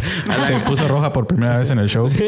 la verdad, sonrojamos a la profesional de la comunicación. Lo ¿Saben qué logramos, antes, señores. Cuando me, me, me hacía así para verme un poquito más rojita. Ah, eh, sí, a propósito. Pues Alan, para que todos los que sepan, es el prometido de Ana Lucía y se van a casar en abril. Entonces, por eso estábamos haciendo bromas de los niños. Seguimos con las preguntas rápidas de la audiencia. ¿Cómo A saber ver, qué ¿tú vas a tener hijos rápido o no? Yo me casé en el 2018. Ya lleva tres años de No, casado. tú y te no acabas de casar, ¿verdad? Sí. Sí, sí, sí, sí, sí, ahorita yo lo vi. ¿Te vas, vas a tener hijos rápido o no? Probablemente. Ah, muy bien. Por si me están viendo.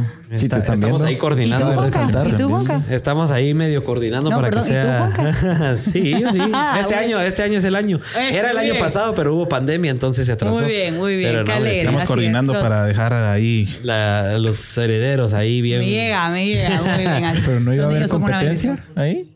De Vos te, protagonismo. vos te tenés que apurar. No, habían, Vos te habían tenías que luchado ahí de protagonismo.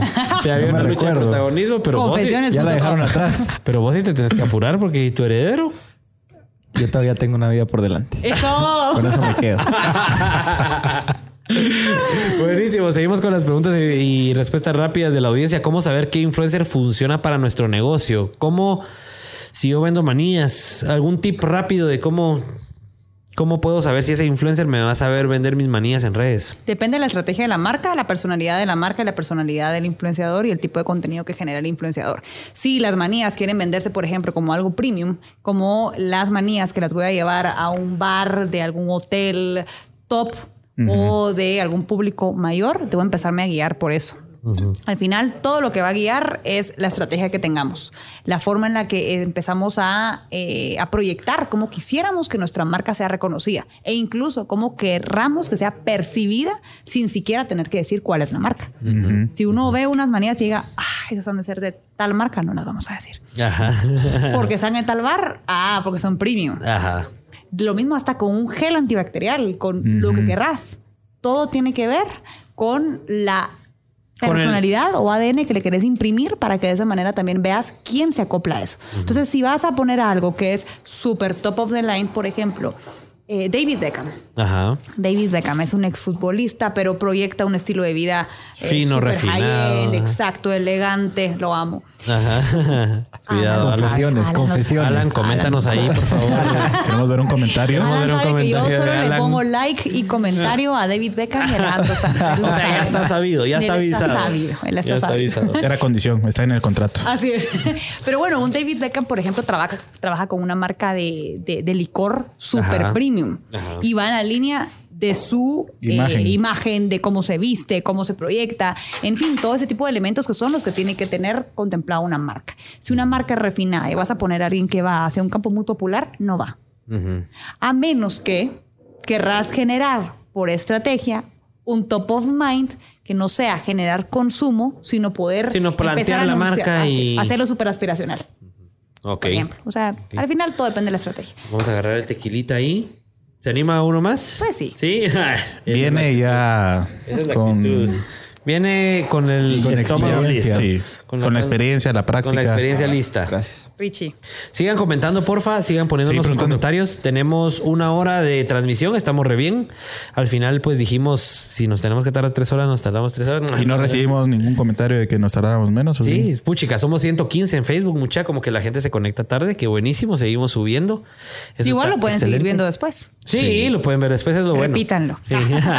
A nosotros lo que nos gusta es sentirnos como que en la tele, así como que hay mucha gente en vivo viéndonos. Ajá. Y por eso decidimos hacerlo en vivo, porque si te pones a pensar, todos los podcasts normalmente son pregrabados. Así es. Y a nosotros lo que nos gusta es así que nos vean en No, vivo. este y- feeling del en vivo es mejor porque si no sabes qué pasa, que toda la gente la podemos repetir. Ah. no, no, no. Suele suceder. Mejor, de una vez, de una una vez te vez. Y que se vaya como salió y it. vaya y muestra la autenticidad de todo el mundo. Sí, excelente. Ahí Bueno, antes de continuar, tequilita. Vamos a hacer- hacerlo con la técnica. Pero ahora con el suavecito y con la técnica que les enseñé. Ok. Ok. Miren, pues, entonces, ¿cómo es? Se, re- se- respiración. Solo mi limoncito. Si Se no jala la respiración. Eso lo enseñaron. Pero que lo diga y después lo. A ver, se los para voy a enseñar. Ajá. Primero, respiramos, Ok. tomamos. Cuando tomamos, se queda medio segundo en la boca. Exhalamos. Ex- exhalamos Ajá. y tragamos. Eso lo que hace es de que le liberemos el alcohol en Ah, sí a la bebida. El vapor del alcohol. Así es, el vapor del alcohol. Y de esa manera lo sintas mucho más refrescante. Y que no quema tanto. No te quema. Por eso me decía Richie, no hiciste ni una cara. Ajá. Y luego limonazo. Y luego limonazo. Y luego limonazo para, según el gusto del Excelente. Muy bien. Arriba. Uy. Abajo. Abajo. Al centro. Sobadita. Sobadita.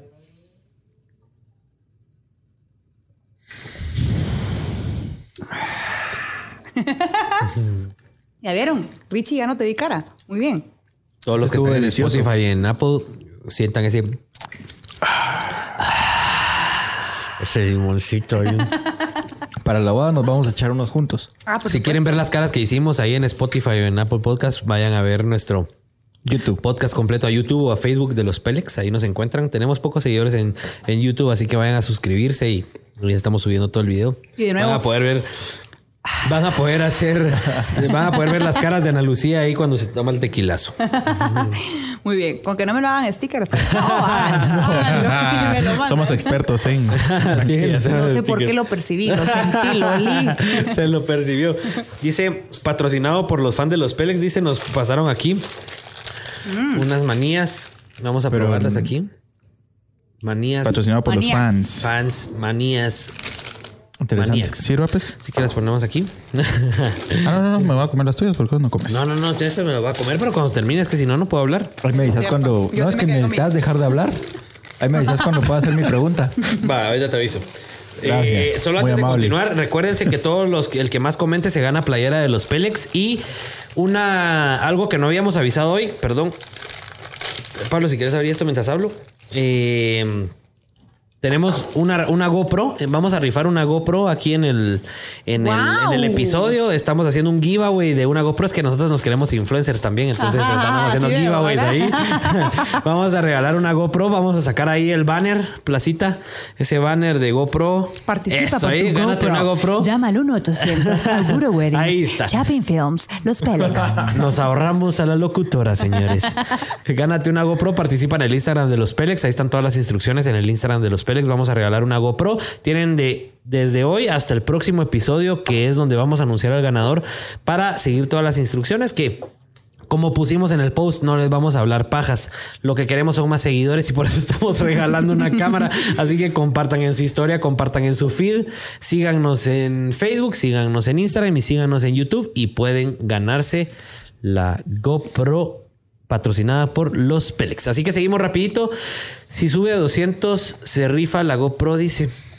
Wow. Hoy de Bueno, una sí, vez. Ah, empiecen a compartirlo, porque quien quita, si llegamos a 250, Pues sí, ahí otra Lo rifamos GoPro, de una vez hoy. Ah, pues sí. Rifámosla. Me ¿Verdad? parece, me parece, la rifamos. 250 en Facebook, empiecen a compartirlo. Empiecen a com- manden así pun- tres puntitos. Hoy sí clic la- derecho, compartir, el enlace, pegar.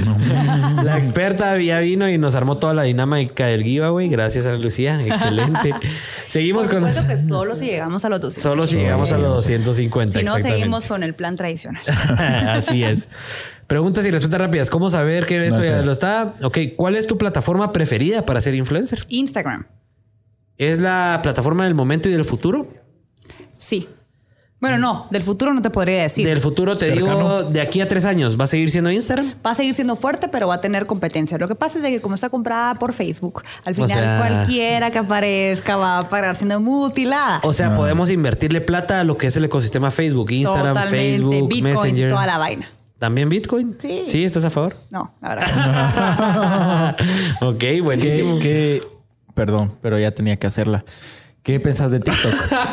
¿Qué pienso de TikTok? Ah, sí, perdón, y, ni- no, y es que me recordé, y es que me recordé porque hay un influencer que yo sí conozco de Guate que ya contrató un videógrafo y, un fotógrafo para que le maneje literalmente su contenido de TikTok para y escaló de un nivel a otro así De aquí de Guate. de aquí de Mira, Guate. a mí TikTok me parece una genialidad de eh, plataforma social, sobre todo por el, el algoritmo que maneja, que Eh, con- es muy parecido al algoritmo al que manejaba Instagram en su momento, que Ajá. identificaba como rasgos eh, físicos que sabes que pueden ser un poco más probable a ser atractivos hacia la persona que esté consumiendo el contenido en ese momentito para mostrarlo más y hacer que tú te enganches con ese contenido. ¿Por qué? Porque ¿qué es lo que sucede? Tú miras a una chava guapa que sale bailando y no sé qué. Tin, tin, tin.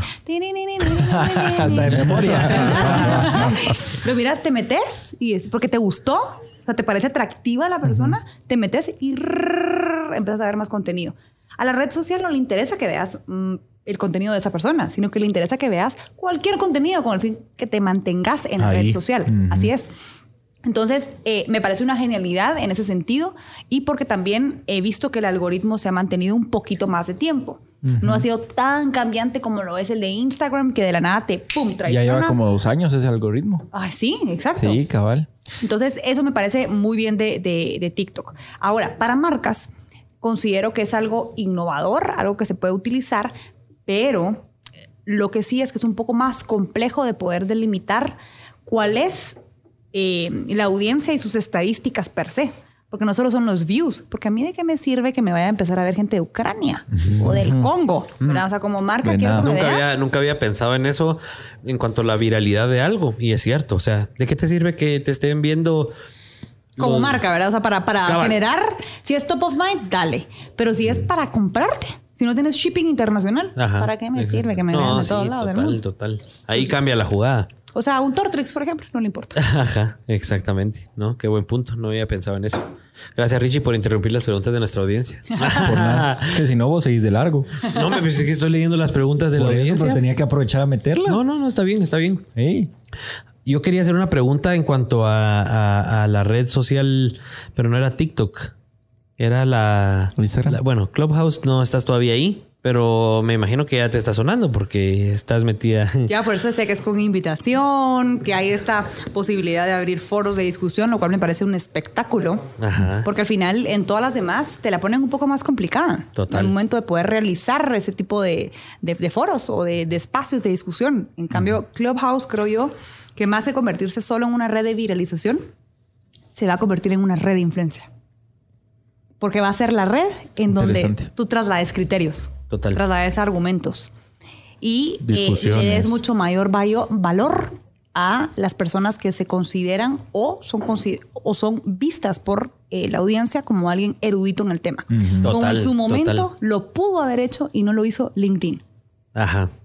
De- no aprovecharon toda esa tecnología o todo ese. Toda su Lo- plataforma. Lo, dejaron muy la ambiguo. en sí, o sea, de por sí LinkedIn tenía una puerta abierta Ajá. enorme que es sos profesional Ajá, y allí exacto. no estás mostrando esa privacidad que normalmente tenés en otras redes. Total. exacto. Por ejemplo, alguien que está en LinkedIn, que es fuerte ahí, en Instagram, ah, tendrá 400 seguidores, 1000 seguidores, ay, no Total. muestro tanto porque no quiero mostrar a mi familia, o tal, ese tipo de elementos. Y no aprovechar eso para abrirlo y difundirlo.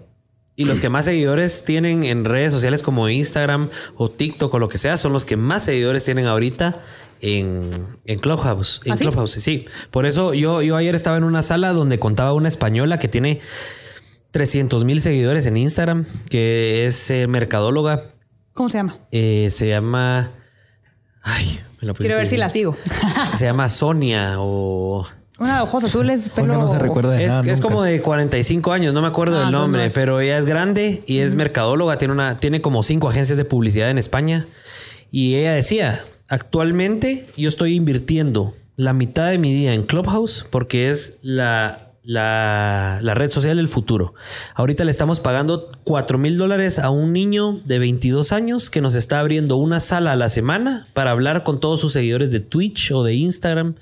¿Me entendés? Bueno, que Twitch también es otra, otra Sí, onda. es otro, pero no sé por qué no se ha mercadeado también, o sea, no... Es no- que va para un... Es, es muy... Segmentado. Es un segmento muy, muy, muy segmentado. específico. Sí, sí, sí. Pero Clubhouse que está sonando en Instagram, está sonando en Facebook, está sonando, lo ves en todos lados, ves que la gente se está metiendo. Desde el momento en el que te digan que solo entras por invitación, Ya. Ahí como que- elevo Y lo que- el nivel de, que- pertenecer. Y lo que decían ayer no es porque no quieran a la gente, ellos quieren a la gente, pero no se dan abasto con sus servidores. Entonces, ella decía, le estamos pagando 4 mil dólares a un muchachito de 22 años que está abriendo una sala por semana, está ganando 4 mil dólares al mes. ¿Cómo me van a decir aquí que las 6 horas que invierto en el día en esta plataforma no van a valer la pena? Ella decía eso porque mucha gente es, hoy estoy gastando 4 horas al día de mi día en esta plataforma y no sé si me van a devolver el dinero. Yo como lo veo es, bueno, si hubiéramos sido los primeros en Instagram y si eh, hubiéramos sido los primeros en Instagram en ponerle coco, hacerlo bien, brandearlo bien, movernos rápido, ahorita seríamos los que tuviéramos el... ¿Cuántos tienen la más seguida aquí en Guatemala? Medio millón de seguidores, creo yo. Seríamos no, esos. millón y pico. ¿Y a más de un millón? Sí, Gaby. Gaby Asturias Sí, tiene pues. 1.2, 1.3, algo ¿Es influencer de Asturias? Sí, sí, sí. Sí. Claro. Es, Ahora bien. ¿Es personaje o es auténtica? a ver, a Aquí ver. estamos en los Pélex. Aquí estamos en los La verdad, la verdad que abre mucho a, a su vida. Entonces, eh, creo que al final eh, lo que muestra más que todo es que no, ahí no hay mucho margen de error en ese sentido, porque es más que todo comentar acerca de, de su relación, eh, de cómo está en tendencia en todas las redes. eh, pues, entonces al final es alguien que yo lo que le respeto es la perseverancia en su contenido. Es una disciplina bárbara. No para. No para, no para, Sí. porque ella lo ha visto justamente como, como realmente es, como su trabajo. Y eso al final en los resultados se nota. ¿Tú crees que una influencer como Gaby Asturias va más enfocada a un producto de consumo masivo, por ejemplo, la cerveza o un Tortex? Claro, O- sí, con, con ese tipo de marcas eh, eh, ha trabajado, aunque también ha, ha querido migrar hacia un mix comercial diferente. Ujú. Eh, si lo ves, ella trabajaba con una marca de cerveza durante mucho tiempo. Eh, luego se pasó hacia eh, trabajar con una marca de gaseosas. A ver, yo me sé el historial de casi todo mundo porque es mi trabajo, Ajá, ¿verdad? O ajá. sea, y muchas de las marcas que también son con las que trabajan son las que represento. Sí, ¿verdad? pues entonces, tú te me también- cargas de ver todo ese insight. Claro, por supuesto, pero Gaby es efectivísima, efectivísima en temas de, de- de- de alcance. Excelente. Buenísimo, seguimos rápido con las preguntas rápidas. Los fans quieren un set de Where Call Me. Hoy sí se la pusieron difícil. Va, está bueno. Lleguemos a un número de views Ok. ¿Cuánto? y ¿Cuánto? regalo Pongámoslo. un- Pongámoslo. set de Calmish, Oh, por qué supuesto. buena onda. Gracias, Ana Lucía. Por ¿Qué, qué número le vamos sí. a poner? A ver, pónganlo ustedes. Ah, no, muy mala onda, no, porque tú vas a, regalar el que, set. eh, yo no veo Son de- 112. 112, estamos, ahorita, conectados. Va, ¿saben qué? Pongamos lo más interesante. No solo pongámoslo, porque a ver, el número no determina nada. Porque si fuéramos solo 112, decimos, ah, de verdad, solo por eso nos vamos a, a desvivir. No. Vamos a poner no solo el número que suba Ajá. a unos 160. pongamos, Ok, ok. En un término de 20 minutos. Ok, ok. Que Pero que la las- gente comparta, porque veo aquí muy pocas veces compartido. Sí, sí, sí, que O sea, a hay que compartir. empezar a compartir para y a ver, ganarse. el, Pongamos no es por ahí el nada, número pero de nuestros, shares. nuestros sets están bastante codiciados. Así que si son hombres y quieren regalarlo a alguien, Ok. si quedaron mal el día del cariño. Esa es la solución, dice. Exacto. Ya la vendió, ya la vendió. Exacto, exacto. Entonces, No me extrañaría que mi esposa me ponga un comentario ahí de... Ella fue la primera que puso por dos. Cuando pusieron ese comentario de los fans quieren un set, Ah, puso Dios, por dos. vos tenés dos comentarios ahí. Sí, yo, yo estoy estudiando todo. Ahí está tu novia bien pendiente. Saludos, Gaby. muy bien, muy bien, Gaby. Novia no, Esposa, esposa, esposa, esposa. Sí, Pero es que son eternos novios. Ah, ¿te das cuenta salida? Total, total, sí, sí. Entonces 160 y, y qué más? ¿Qué, qué otro requisito? 160 y aparte lleguemos a un número de shares. ¿Cuánto llevamos ahorita en shares? ¿Cuánto llevamos de shares? O sea, ¿cuántas veces ha Oh, compartido esta, esta transmisión? Vamos a actualizar la página. Por favor, Richie. A ver. Tan, tan, tan, tan, tan, tan, tan, tan. Uy, uy, uy. No sé a dónde me mandó esto. Deme, deme un tempito, deme un tempito, deme un tempito. Bueno, yo solo sé que llevábamos pocos, no muchos. O sea, Ajá. shares. Ajá. Si lo manejamos en porcentajes, pues. Se eleva en un 20% los shares. Ok, ok. Regalamos Un set. un set y un combo de pañuelos. 25 Ah, veces compartidos. 25 veces compartidos. Tenemos que no llegar está a más. no está mal, no está mal, mal, pero tenemos que llegar- a más. Llegamos a 50. A 50. 50. 50, Vamos, para hacerlo 50. más 50 medible. shares, Como dicen- 160 views Así es, los objetivos deben de ser smart, en 20 minutos. específicos, En 20 minutos. medibles, alcanzables, realizables y con un tiempo en específico. 20 minutos corriendo. 20 minutos correctos. 20 minutos corriendo. Ana Lucía sabe lo que habla, así que por favor, si quieren ganarse ese set, sigan ahí compartiendo y uniéndose. 150 views y hay brownies la otra semana. Rodolfo dice chofito. Ya tuvieron que haber brownies acá. Ajá, ya, ya perdiste. Mal Chofito. mercadeo, mal Mal mercadeo. mercadeo de Pero ni brownies. modo. Sería aquí, vayan hasta los brownies, ya los estuviéramos mercadeando. Hay competencia entre influencers, Ana Lucía, y, y esa es una de mis preguntas. ¿Hay competencia? ¿Cómo se llevan? ¿Hay comunidad? ¿Es, un, es una comunidad de hate? ¿Cómo se maneja ese...? A ver, entre Mundo. todo hay categorías, por así decirlo, ¿verdad? Hay de todo. O sea, hay gente que se lleva muy bien y hay otras personas que no. ¿Quiénes son esos? Yo no voy a decir quién, ¿verdad? Porque también es, es cuestión de criterios. Puede ser que yo venga y diga tal persona es auténtica y no me lo, no, o sea, me parezca a mí y a otra persona me diga, ay, no, a mí me parece que es cero que ver. Entonces, por eso es de que no, no me atrevo a. Son bromas. Así es. Era solo por Eh, si quería. Pero eh, no es completamente una comunidad, porque desde el momento en el que nos adentramos en una industria en la cual el ego tiene un porcentaje de participación muy alta. En Desde todos. ese momentito, no total, es que, es, es que el ego al, al final es lo que va a regir muchos elementos. Y uno debe de ser lo suficientemente inteligente, centrado eh, y también, ¿cómo podríamos decirlo? No sé, trabajado en el, en el tema de, de trabajar tu inteligencia emocional para no dejar que eso te gobierne. Pero la verdad es que el mundo de, de Instagram, de redes sociales, ha hecho también que te sientas valioso por el número de personas que te siguen, por el número de personas que te likean, por cuántas personas guardan tu publicación, quiénes comentan, cuántos comparten, en fin, tantos elementos que empiezan a hacer que, sobre todo en el campo de mujeres, que muchas veces eh, también no lo vemos, pero es un, es un elemento que pega mucho porque sientes también que de una u otra manera tu tiempo es mucho más reducido.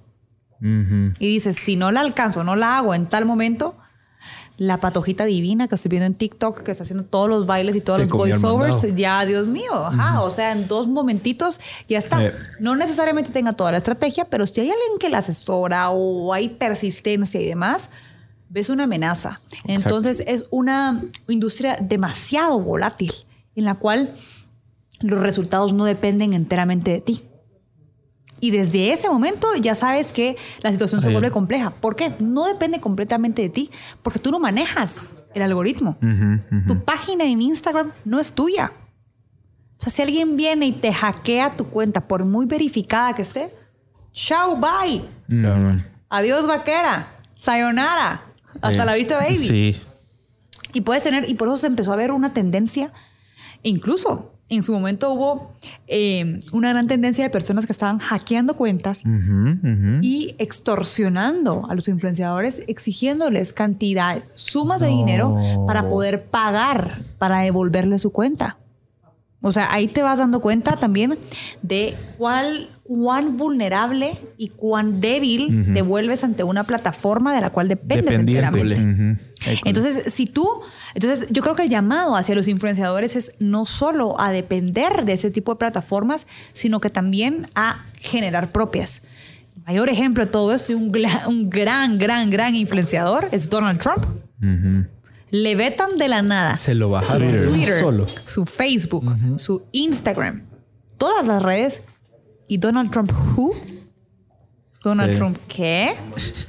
Que dijo que. Y Donald Trump estaba hecho por sus tweets. Estaba hecho por sus comentarios de la nada, por sus movilizaciones a raíz de redes sociales. Entonces, el tema es que eh, los influenciadores deben de pensar en nuevas plataformas en las cuales generan cierta propiedad sobre el contenido que van a generar para no depender del criterio Totalmente. de un programador. Ahora, una red social. Ahora, ¿tú estás en contra de que hayan bloqueado a Donald Trump de Twitter y todo eso? ¿Estás en contra? Yo estoy en contra. Sí. Yo estoy en contra porque ¿Rotundamente o hay un nivel de... de... yo tenía un matiz hasta que no se la devolvieron. Ok, o sea, estabas esperando. A ver, yo te digo. La- mira, estabas esperando no que tanto les duraba la censura. Yo soy pro libertad. Ok. Pro libertad de De expresión. expresión. O sea, ¿por qué vas a permitir y banear? ¿Por qué vas a banear a un eh, presidente? Ajá. Está además en un momento importantísimo en su carrera. Compartamos o no compartamos sus ideales políticos, el- Claro. todo lo que sea. Pero, ¿por qué vas a decir que sí? Ah, pero si vienen a ti y como empresa, en este momentito, tenías tu transmisión en vivo de los Pélex y te dicen, no, y tenías un compromiso. Las manías, maníacs, Ajá, te habían ajá, pagado. ajá. Monte No, Carlo te no. pagado. Digan, Ajá, solo ajá. digan, tenías Sí. tres, cuatro marcas. Una que te había pagado por su espacio publicitario y te lo banean. Sí, Eh. total. Y es tu ingreso. Claro, ahora yo escuché en un podcast donde hablaron solo de ese tema, de cuando banearon a Trump, y decía muy acertadamente, el, el moderador decía, pero si Trump con su publicación va a provocar una guerra civil, donde pueden haber muertos, donde ya hubieron muertos, donde va a desatar una guerra en Estados Unidos porque es una persona... ¿Podemos asegurar que iba a suceder eso? Segundo, no iba a suceder lo mismo con todo el movimiento de, eh, De Black, Lives Matter. O sea, Y no lo bloquearon, decís tú. Y en ese momentito, si él hubiera querido generar una guerra civil, ¿por qué no se iba a manifestar al respecto y venir y decir y generar una... O sea, Controversia.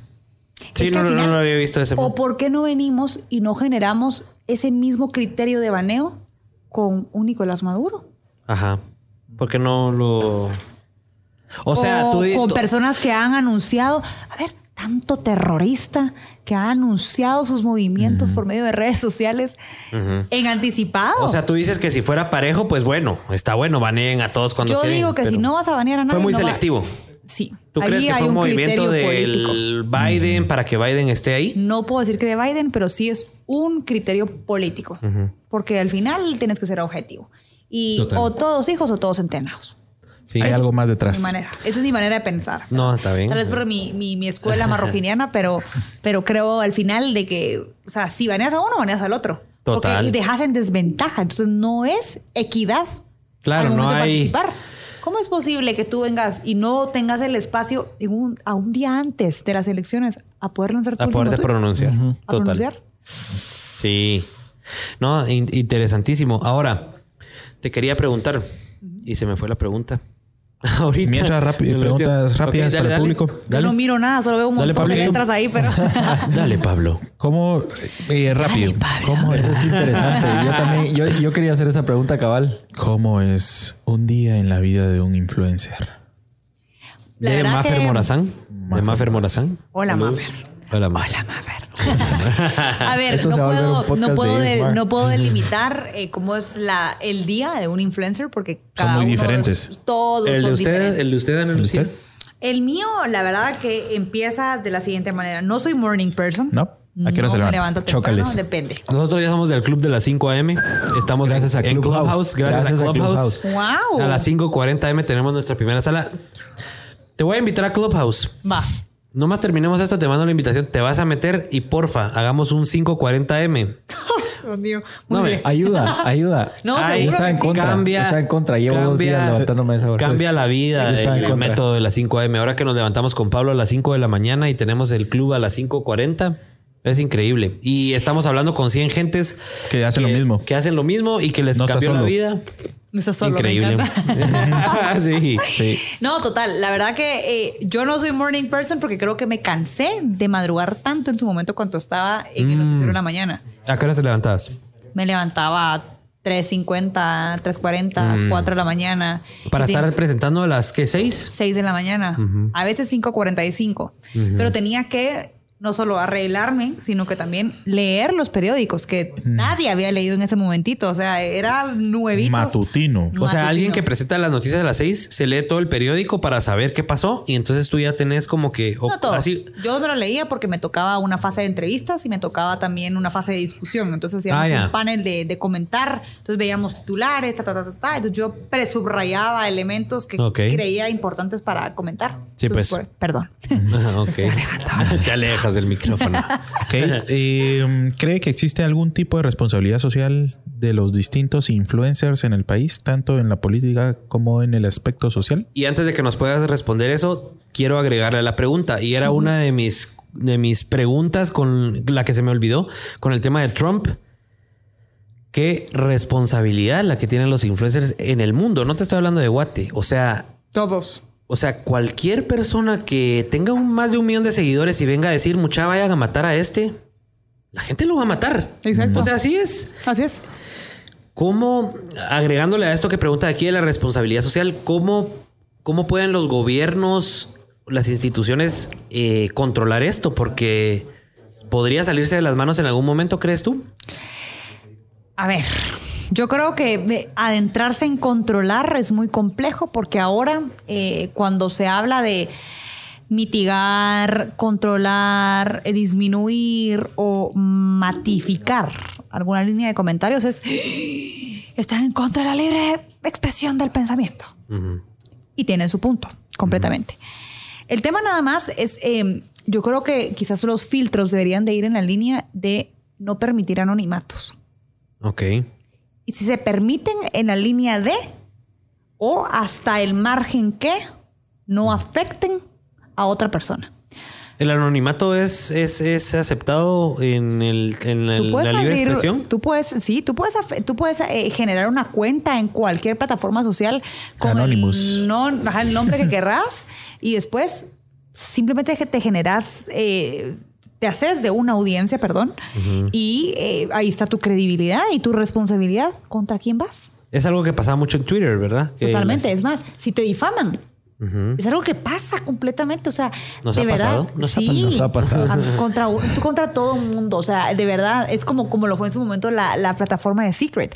Pero yo veo muchas personas incluso que a veces hasta se escudan, eh, ya sea o en el anonimato o bien las personas que se eh, escudan en el formato de un medio independiente de comunicación. O sea, que abren su prensa independiente. Que no es prensa, Su o sea, es un blog, pero le quieren poner un nombre institucional y, y ya con eso es periodista y soy, estoy eh, cubierto por tales y tales garantías. Eh, yo creo que debería de existir, o al menos exist- a- generarse una discusión en la cual se busquen maneras eh, para poder mostrar responsabilidad con respecto a lo que decimos. Porque si no, a veces vamos en detrimento de la reputación de personas, eh, del legado de personas, de vínculos familiares, Claro. de vínculos sociales, de vínculos eh, también de todo tipo, o incluso posibilidades de crecer económicamente, que se mueren simple y sencillamente por la intención de alguien que de la nada, sin temor a una sanción, tal persona robó. ¿Cómo así? ¿Verdad? Entonces, Total. como solo ir como mitigando quizás, no tanto en lo que la persona puede o no decir, sino en cómo delimito quién es el responsable por lo que se dice. Total. Porque si hay un movimiento social, por ejemplo, ¿quién lo dijo? ¿Quién lo convocó? Ahora te hago una pregunta o un escenario más específico, me lo voy a inventar ahorita, me lo fumé ahorita. Imagínate que Neto Brand viene y la- las próximas elecciones. Eh, Desde que decís Neto Brand se vuelve interesante. Ajá. Imagínate que Neto Brand viene en las próximas elecciones y dicen: Soy el futuro presidente de Guatemala. Ajá. ¿Verdad? Yo en lo personal creo que Neto ganaría. Yo en lo personal creo que Neto ganaría porque el, la- el talento que tiene ese señor para manejar las redes él, sociales. creo que es su equipo. ¿verdad? Cabal, tiene un equipo Pero- detrás. Tiene un equipo pero- detrás. Pero se presta para. Sí, sí, Pero sí. la persona, o sea, al final la persona. si Él fue no el que encontró él- tu- su, auteci- su autent- Sí. O sea, él tiene un gran equipo detrás, pero lo fue armando. Pero si él no fuera así o él no estuviera dispuesto a mercadear de esa forma, no existiría. O sea, él para mí es. Aquí lo quiero tener algún día contándome. vamos a tener. Lo vamos a tener. Me le va a encantar. Sí. y él, y él gana. Él, ahora, mi pregunta es: ¿qué pasa si viene Gaby Asturias y dice no voten por Neto Brand? O sea, esa, ese impacto que tendría eh, Gaby Asturias en su millón y medio de seguidores y cómo se correría la voz y en todas las prensas, en todos los noticieros el día siguiente, Gaby Asturias dice no voten por Neto Brand. ¿Cómo controlamos eso? Porque, ¿qué pasa si a Gaby ¿Cómo Asturias... controlamos si yo estoy a favor de Neto? No, no, no, no, no. No, yo te digo, ¿cómo.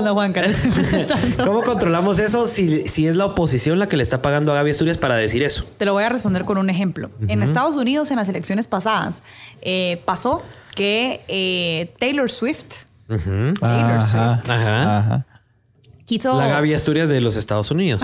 No, hombre, ¿cómo vas a comparar? No, no. No, o sea, o sea, así de no, seguidores pero- tiene, pues es de los es de las que Pues, más o seguidores sea, tiene. tiene una gran cantidad, es como que una Selena Gómez saliera ahí. Ajá.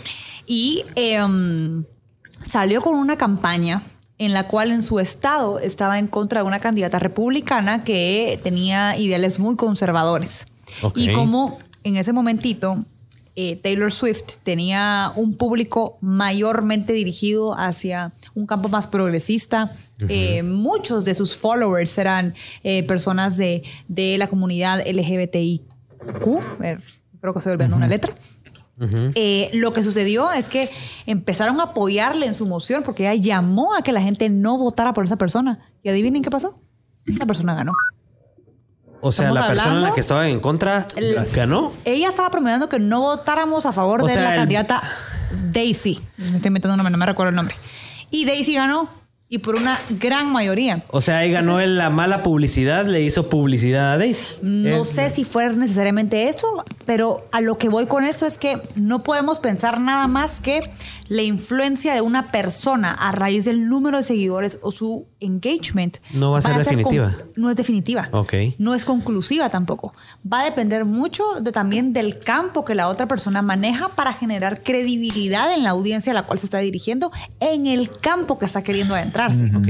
¿Qué pasa si ese influencer que te digo, como Gaby Asturias, yo me puedo imaginar que va orientado a un, a un sector popular en el sentido de que muchas veces tal vez el millón y medio de personas no tienen tal vez esa, esa capacidad analítica de de veras ver Neto Brand es bueno por esto, Neto Brand es malo por esto, medir, ok, gana lo bueno o gana lo malo. Me imagino que no, tal vez no, no hay, no existe tanto esa capacidad, sino más se van a dejar guiar por el- lo que dice la persona. O sea, aquí en Guate es muy diferente a Estados Unidos. ¿Qué pasa en ese caso? O sea, tú, No es muy diferente. ¿No? No lo creas. No, o sea, sí se puede Allá ganan lo que están diciendo los artistas, lo que están... O sea, es O sea, exactamente lo mismo, simplemente solo que otra escala. es en otra escala y en una forma o categoría distinta, pero es exactamente lo mismo. Es más, un Inglaterra, un país en el que se jacta de su educación, de su protocolo, de su forma de, de dirigirse a las personas y mira cómo les fue con el Brexit y demás. Pero Sí. no nos vamos a aburrir a la gente con ese tipo Con de esas ya discusiones, nos estamos pero- metiendo. Ese es para otro, para otro Situación, episodio del podcast. Un par de preguntas rápidas son Ok, preguntas rápidas, perdón. Eh, ya subimos a 125 ahí. Toda la ¡No! gente quiere, toda la gente quiere el kit de Cosmic. Y ya tenemos haters por mencionar la palabra Neto Brand. Ya, lo- ya, Ah, ya tenemos haters. Ya. ¿Qué nos dicen? ¿Qué nos Yo, yo ¿Qué tengo dicen? intriga por el tema de Neto Brand. ¿Por qué no lo- por qué no lo ponen ahí? ¿Por qué no lo ponen en pantalla? Neto Brand, un montón de, de signos de interrogación. Esto es sponsor, ¿verdad? ¿O es en serio? Neto Brand nos Claramente paga. Neto, no. Brand, Neto Brand está patrocinando este Quiero rótulo que, ven aquí Neto detrás. Brand estaba- Con su más, sueldo. Me, paga- me pagó a mí.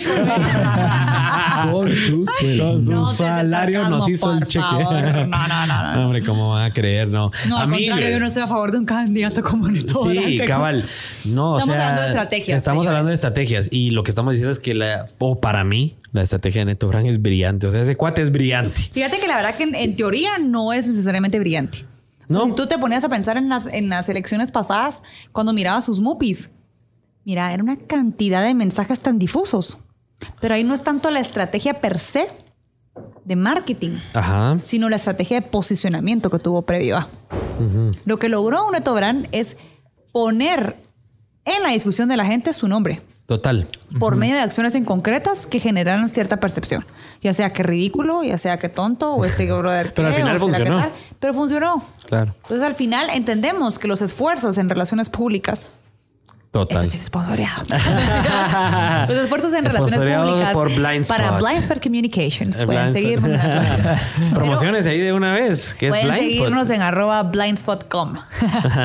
Bueno, somos una agencia de relaciones públicas y, y comunicación estratégica, por eso esto me apasiona muchísimo. Y eh, la verdad es que lo que vemos con un ejemplo como Neto Brand no es en sí una estrategia de campaña publicitaria súper efectiva en la cual hay un mensaje clave, hay esto, porque habían muchos mensajes. Ajá. Pero el verdadero mensaje ahí Pero no con era mensajes lo que, que te referís a, a que va a apoyar a los animales, que va a apoyar a Es que, ese exacto, tipo, esa diversidad. Una diversidad Ok. demasiado amplia. O sea, había eso, había temas de adulto mayor, Ajá. había eh, temas de, de ejer- o sea, y, y yo me recuerdo Los no porque los y los gimnasios sí, fue todo. de todo. Es que, y no en todo aparecía él.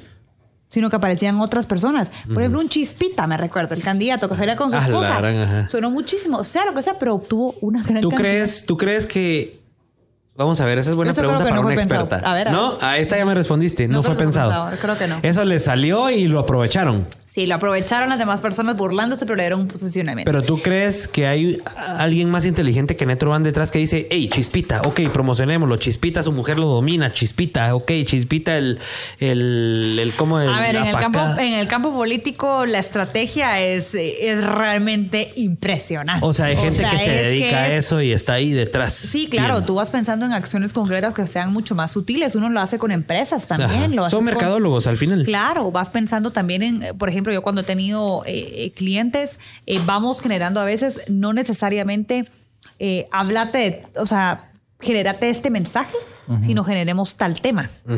Para que el tema abra un puente de discusión que dé paso a la entrada del momento de tu campaña. Y ahí sí es un PR efectivo. Porque el PR efectivo es aquel que no entendiste cómo fue que reentendí. O sea, te diste cuenta que esa persona ofrecía tal servicio y que era la mejor en. Ujú. Sino que es aquellas estrategias en la cual simplemente decís, sentís afinidad. Ni te diste cuenta, ya estás comprando. Y dijiste, estos hijos es de su madre conozco, hace no, un, escuchado esto. hace un ¿Es mes eso? me lo pusieron enfrente y ahorita me estoy dando cuenta que de ahí viene todo. Ajá, sí. Es un mundo esto. Yo creo que Es tenemos que tener un episodio para hablar solo de la publicidad y el marketing y el PR. Seguimos, queremos detalles de la boda. Dice, ya vamos a llegar a eso tranquilos. Uno, una hora con 50 minutos al aire. Eh, hay Eh, que ver lo de la transmisión en Facebook, cuánto nos deja. Eh, Facebook deja hasta 8 horas, o sea, y, Dios, y aquí Spotify, y Spotify deja hasta 3 horas, o sea, Aquí creo que ¿no? nuestro límite nuestro límite son 3 horas. Lo que yo digo el episodio pasado, si la gente se aburriera, se salieran y si tuviéramos 60 Ah, no, decimos total. vamos terminando. Si la gente sigue subiendo, sigamos con esto. Así es. Queremos detalles de la boda. Ahorita vienen, ¿aconsejan certificarse en marketing digital o solo practicar? Preguntan en Instagram. Ah, yo no soy la persona más adecuada para decirle porque no me he certificado en nada. Entonces. Ahí está, no, no, Ahí esa está es la respuesta. Ahí está la respuesta, señores. Nosotros Sin embargo, que el habla, conocimiento sin siempre es embargo, bienvenido. ajá, no, y habla como que si estuviera certificada en No, por eso te digo, O sea, pero no es necesario todo. que vos tengas ah, no, un total, total, eso lo demuestra, eso lo demuestra. Ahí Mira, está. la, la educación considero que siempre va a ser una buena inversión siempre y cuando la hagas en el lugar adecuado. Y también bajo qué finalidad tenés. Porque hay muchas veces que decís, ah, voy a pagar eso simplemente para tener el cartón. Y a algunos les funciona, dependiendo cuál es tu objetivo. Si quieres desarrollarte en un mundo corporativo, aunque eso también ya cambió. Porque ahora los cazadores de talento no se están guiando solo en tu background aca- académico, sino que en el potencial que tenés. O sea, ver cómo trabajas, ver qué contenido estás creando. Yo soy directora de una agencia de relaciones públicas, Y de no una haces- agencia y no regional. y no tengo ni maestría. Yo tengo estudios en maestría. Eso es lo que le decimos a nosotros. ¿Y ustedes en, en qué universidad de Sudamérica estudiaron? estudiaron cine? YouTube Stanford. Señor, señora, señora, eh, estudiamos en YouTube. En eh, YouTube. Nos dicen que si Ronald, Ronald, Ronald McKay está conectado en Instagram, dice por aquí. Así que. Ronald McKay, respóndenos. ¡Eh, yo lo amo! Ronald McKay lo amamos nosotros. Nosotros empezamos YouTube, miren, y es un arrepentimiento. Nosotros empezamos YouTube en los primeros años donde Ronald McKay fue su boom. Nosotros teníamos nuestro canal que se llamaba Susanito. Nos- Susanito. Nos, lo bloquearon. teníamos teníamos un, pero éramos unos, éramos unos niños, tiramos tanto hate en YouTube en esa, en esa época que nos bloquearon nuestro canal que tenía, ¿cuántos? Tenía un montón de seguidores. Ahorita seríamos, seríamos como este Juan Pazurita, creo yo. Pero por eso seguimos dedicándonos a hacer video. Así que Ronald McKay, si nos está escuchando, te quisiéramos grande. en este, en este asiento. Si aceptas, responde el mensaje. Eso. Y Ronald a mí me hizo una vez una entrevista y nos la pasamos. así estuvo Ah, alegre. sí. Hasta cantamos todo. No, no, creo que eso no lo ¿Qué, repetimos. qué género cantas? Yo no canto nada. No. Eso sí no, eso sí no eres tú. Pero sí, alegrísimo. A- aprovecho Excelente. a preguntar rapidito. Es un, contémosla como pregunta rápida. YouTube, ¿tenés canal? Lo tengo, pero no lo tengo trabajado. ¿Y por qué? ¿Por qué no, no, no? Por babosa. O sea, la verdad. Porque no le he puesto atención, pero sí, o sea, quisiera. Es más, cuando me salí de la tele, muchas personas me decían, ¿por qué no abrís tu canal de YouTube, YouTube ajá. y esto y el otro? Y la verdad que lo tenía en mente. Eh, Alan en su momento, mi prometido, me decía, hagámoslo, démosle, yo te apoyo y esto y el otro. Pero la verdad que no, no le puse mucha atención porque me enfoqué en otros, en, en otros temas, pero la verdad es que sí. Más que pensar en política. Si lo ves como una antes. plataforma Total, que es, tiene... es, es- sí, es- es- es genial. O sea, es lo que viene a, a- a sustituir a la, tele- a la televisión al final. Total, yo no veo tele, solo veo YouTube. Sí, ahora, yo tengo una cosa. Yo, yo. Yo sí, bueno, no, la verdad que no veo tele. Veo, o sea, en la tele veo Netflix, veo Ajá, Ah. Amazon Prime. Pero sí, o sea, yo, yo me duermo viendo YouTube. Es increíble el cambio. Yo, yo llevo años, generación. años Sin no ver un- un canal de tele. A ver, mi o sea, ni siquiera sé dónde está siempre TNT. Era, siempre era así. O sea- en, mi- en su momento en mi, en mi cable era el 25. No, no, no, yo, ¿Al yo ni me qué? recuerdo. ¿Ah? ¿En cuál era el 25? Era el TNT. TNT, o sea, Ajá. hasta te acordás de. Me cuál recuerdo porque era. Donde estaban las películas Eran las más modernas. TNT, Ajá. Cinecanal. Y es más, o sea, yo no me puedo dormir si no estoy viendo YouTube. Yo tengo Sí. que estar viendo algo de YouTube para Que poderme tú dormir. de otra edad. de otra generación. Pero, o sea, es, es, Ahora. es increíble eso. Ahora, una de las Sí. cosas que he aprendido en esto de Clubhouse, que ahí te, te juro que el conocimiento que he adquirido en la semana que llevo ahí es impresionante. Y ayer había una sala solo de esto, de hablar de YouTube y, y- y cuánto había que invertirle a YouTube. Y estábamos ahí en la sala hablando con gente que tiene 100 mil, 200 mil, 300 mil suscriptores en YouTube y decían, jóvenes, YouTube, utilícelo para presencia de marca, pero nunca vayan a creer que les va a dar dinero. O sea, había un español ahí que sube videos casi que todos los días con 400 mil seguidores y creo que le paga YouTube eran como 800 euros al mes, que al final eh, está bien si quieres. Es respetable, pero para el estilo de vida que querés manejar y para Total. lo que representa en horas hombre, Total, o sea, es, es muy bajo. Entonces decían, ok, YouTube, enfóquenlo. Presencia de marca. Presencia porque ahí hay gente, o sea, sí hay gente. Pero si no tenés la cantidad de suscriptores que tienen estos bloggers de, de Estados Unidos. y demás. Exacto. Si no tenés esa cantidad de 5, 6, 8 millones de seguidores, no le invirtas tanto tiempo. Bulla. Invertirle tiempo para hacer bulla, pero hasta ahí. Y Yo el- lo miraba más que todo como un canal en el cual terminabas de trasladar el producto final que generase en alguna estrategia. Antes, ¿verdad? Obviamente eso ha evolucionado un poco. Como para te- dejar un portafolio, ¿cómo? Sí, más que portafolio es como eh, si quieres repetir, volver a ver algo, ahí está. Ah, ya, ok. Sí, puedes tener toda esa base de todos los proyectos que has trabajado. Sí, nosotros este año una de nuestras apuestas es YouTube, pero no para hacer dinero, sino para tener imagen y por eso es que estamos haciendo todos estos blogs. No sé si tuviste la oportunidad de ver los blogs de los, de De los los, primeros, episodios sí. pasados. Eh, igual hicimos uno de este. Ahí está Igal, que es nuestro blogger. Eso. Y estamos apostándole al, al YouTube de Chapin Films. Síganos en Chapin Films, suscríbanse. eh, para hacer imagen, más que todo para hacer imagen y queremos llegar a través de los blogs, que es lo que tú decías, esa imagen personalizada para que la gente nos conozca y... ¿Saben qué es lo que hay que hacer también? Es fortalecer su imagen sombrilla. ¿Cuál es esa?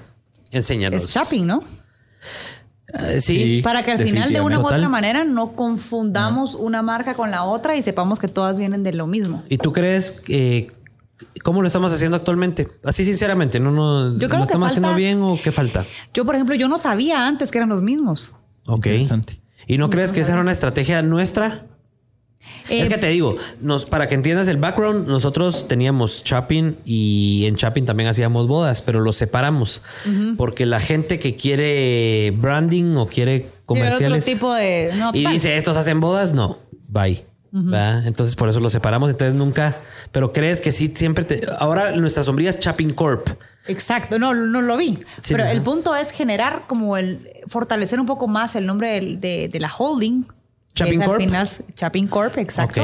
Para ir hablando de lo que la experiencia y el respaldo de Chapin Corp le da y fortalece a las demás marcas que están detrás. Y, así, de- hablando así de ponerle una persona detrás, una imagen detrás, ¿cómo crees tú que le podemos dar esa imagen a esa corporación? Porque lo queremos hacer ver así formal, ¿verdad? Como que debajo de Chapin Corp, que es una sociedad anónima, hay muchas empresas, pero ¿cómo le damos esa identidad a esa corporación? Pues si tenés de todo, tenés bodas, tenés comerciales, tenés una cabina de video en cámara lenta para eventos, Una agencia de marketing digital. Cierto, Una agencia de cierto, marketing digital. Eso me encanta. Ajá, ajá. sí, exacto. Vamos a analizar tenerlo también en el. Hay que Sí, tenerlo, claro, hay hay, que que tenerlo. tenerlo. Sí, hay me parece. Ahí vamos a estar. Ahí vamos me a estar, me parece. Pero No, ¿cómo le damos creo- identidad a esa corporación o, co- o cómo lo hacen las corporaciones? Porque eso ya existe, pues, como una corporación le da identidad en redes sociales a todas las empresas que tiene debajo. Yo creo que la, la siempre el nombre de la empresa sombrilla o el nombre sombrilla es el que debe de manejar lo formal. Y la personalidad un poco más catchy y todo lo demás debe de ir Las marcas. con las demás marcas. Exacto. Porque si no, lo que sucede es que empezamos a decir, ay, si solo veo, ah, aquellos patojos. Exacto. Pélex. patojos, aquellos Los Pélex que vuelan el dron. Ay, que están ahí, están ahí empezando a aprender. Ajá, que toma fotitos. El mudito- ahí. el mudito Tiene que su toma presets fotos. en Lightroom y ahí con eso hizo todo. La gente, no todo el mundo sabe eh, apreciar lo que hay detrás de- de- del trabajo, de dirección, de... mm, O sea, la gente no entiende lo que hay detrás de un video de un minuto. Exacto. O sea, no- Exacto, no, no, yo lo entiendo porque estuve ¿Creen en que nos la estamos ve? Pélex. Eh, Pélex. Pero justamente por eso es en donde hay que buscar mezclar y generar personalidades mucho más integrales. Y en eso a mí me, me encantaba porque, por ejemplo, en mi caso, eh, yo tenía eso. O sea, yo friego, que me voy a echar tus tequilas, que voy a salir de parranda. Yo estaba con 19, 20 años, 21 años, 22 años entrevistando a magistrados y, y legisladores y me ibas a ver después en Plus. Y entonces Tirando me, recuerdo, me recuerdo muy bien que en una ocasión una persona llegó a decirme, le voy a tomar una foto para ver que usted está acá y porque eso va a ser algo malo, le dije. Ajá, perdón. Pero va al punto de que la gente tiene al final una idea de lo que debe de ser esa formalidad y capacidad de dar un deployment de un producto final profesional con la imagen profesional que también reflejas como personaje de Total. marca, como el ADN de lo que es. Entonces, creo que la recomendación va en la línea de mantener una formalidad institucional y corporativa. Pero no cambiar la esencia. no, no cambias tu esencia, porque lo que estás diciendo es, a ver, tu punta de lanza no es Pélex, no es, ay, sí, somos super cool. No, es, somos cool, pero somos unos cracks. Somos Por una ejemplo, corporación. Exacto. Por ejemplo, en España hay una empresa que se llama La Puta Suegra. Ajá. Solo con ese mismo nombre, tú. ¿Qué es ¿Qué onda? eso? Ah, Ajá. son unos organizadores de eventos eh, sociales, más que todo bodas y demás. Y cuando tú los miras, no necesitas saber que son cool porque que están molestando contigo, sino por lo que hacen. Ok. Y después, en medio de eso, tienen un montón de otros pequeños, eh, no pequeños, sino que. eh, Otras marcas o otras líneas de- divisiones ajá, ajá. que son en las cuales van mostrando otro tipo de elementos un poco más wild. Entonces, Pero ya te dijeron la puta suegra y. Y dices tú, ah. la puta suegra todas las ¿Tú vas a creer que es alguien de 50 años? No. Ajá. Y vas a pensar por eso que no son buenos. No. Exacto. Entonces tienen la ventaja de que por ser el producto que ofrecen, requieren de que sea alguien no sumamente mayor, Ajá, total. pero que muestre conductas formales profesionales de alguien que lleva 35 años en industria. Claro. Qué excelente. Gracias por ese, ah, por ese valor, por ese conocimiento de valor. Fuera de cámara vamos a empezar a, a Yo creo que esto va a seguir en el after party. Esto sigue en el Nuestro after party. nombre va a ser los putos Chapins. Los putos chavos. Como los putos Pélex. ya, va a estar, ya va a estar mi mamá ahí. Saludos, mami. Ya va a estar mi mamá ahí conectada. ¿Por qué están hablando malas palabras? Hoy sí te controlaste. Ajá. Hoy sí te controlaste. Pero Los primeros podcasts Ana Lucía representa así formalidad. Total, eh, ¿verdad? total. Magistrada. Bueno, yo soy pues. una dualidad, ¿verdad? O sea, Sí. tengo mi área formal. Es un mix, es un mix. Sí. Vimos- Integral, Vimos- digamos. camaleón, camaleón. Vimos su área alegre e informal en México. Ah, Poquito, una breve historia, una breve todos, historia. todos en sus historias, Ah, no, porque al final total. orgánica, ¿verdad? Todos pudimos ver que su Es que despedida la pasó re decía- bien. Yo decía, ¿por qué voy a ocultar yo que me la estoy pasando? Bomba? totalmente. Exacto. O sea, no, no hay por qué. Y hasta yo me lo disfruté. Ok, seguimos aquí con las preguntas y respuestas rápidas de nuestra audiencia. Dice, 111 está bien, se ha mantenido el número. El mejor podcast de Guate, pregunta Fernando Zapata. Dice, no pregunta. Pregunta. Eh, ah, dice, es cierto, ah, sí. Es que sí, como ya es comentario, dicen. Ah, Pero aprovechemos a preguntarle a Ana Lucía qué Ajá, piensa. ¿ha ¿Cómo lo escuchado ha otros podcasts? ¿Aquí en Guate? ¿De La verdad Guate? que no he escuchado muchos, o sea, sí me falta como adentrarme un poco más en el mundo. Empecé como a investigar un poquito más porque tenía la intención de hacer uno. Era uno de mis proyectos del, del 2020 que, que lo aplacé. Ok. Eh, pero no escuchaba como muchos. Y depende también porque soy también muy variada en el tipo de contenido que espero. Ajá. Entonces a veces me gusta escuchar de relaciones interpersonales, de inteligencia emocional. Luego me gusta escuchar a alguien que hable de, de- de negocios, alguien que me hable de comunicación, alguien que me hable... Es más, hasta he escuchado uno de una terapista, Esther Perel se llama, eh, que mostraba grabaciones de sus terapias. O sea, ella las ponía en... Grababa las terapias, simplemente omitía los nombres. Ajá, y las exponía ahí de cómo las parejas se comunicaban y todo. A la. Sí, qué interesante. Entonces, al qué final, interesante. eh, ¿por qué? Porque yo siento que la comunicación va más allá de solo lo corporativo, de, de algo de, de negocios, algo de posicionamiento, sino que si no te comunicas bien y no lo haces de una manera asertiva, al final eh, no logras alcanzar tus objetivos. Y tus objetivos pueden ser estar pleno, estar feliz, eh, generar dinero, eh, un posicionamiento, lo que sea. Yo por eso siempre digo, y lo tengo hasta en mi descripción de, de Instagram, Ajá. ayudo a desenredar la comunicación de las personas. Ese es ¿Por qué el sos? objetivo, pues. Ese es el objetivo, ese es mi core. ¿Cómo? Excelente. Por qué- medio de diferentes estrategias, pero... Qué interesante. Qué interesante, sí. Buenísimo. Eh, recuerden que estamos en Clubhouse. Eh, tenemos a Rudy y a Jorge que nos están siguiendo desde que empezamos la transmisión. quieren a las hablar? 8, hace dos horas. Rudy, sí, si quieren Rudy. hablar, levanten la manita y lo subimos aquí. Le pueden hacer cualquier pregunta a Ana Lucía, que es experta en influencers, en. en en, ay, se me, se me, porque lo mezclo con NPR. estratégica NPR, es que los PR. mezclo con inglés, Ajá. entonces se me va el nombre. En PR y si quieren subirse, pues levanten la manita y lo subimos aquí. Para terminar las preguntas rápidas, ¿qué pasa con un cliente que te dice que sus potenciales compradores de productos o servicios no están en redes sociales? No existe.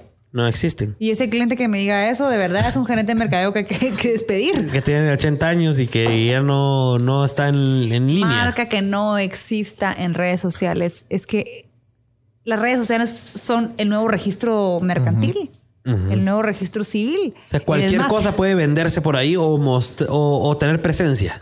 Necesitas de redes sociales sin importar la cantidad de seguidores, lo que sea, para poder difundir tu mensaje o lo que querrás alcanzar. Vender, posicionar, generar discusión, lo que querrás. Pero necesitas de redes sociales.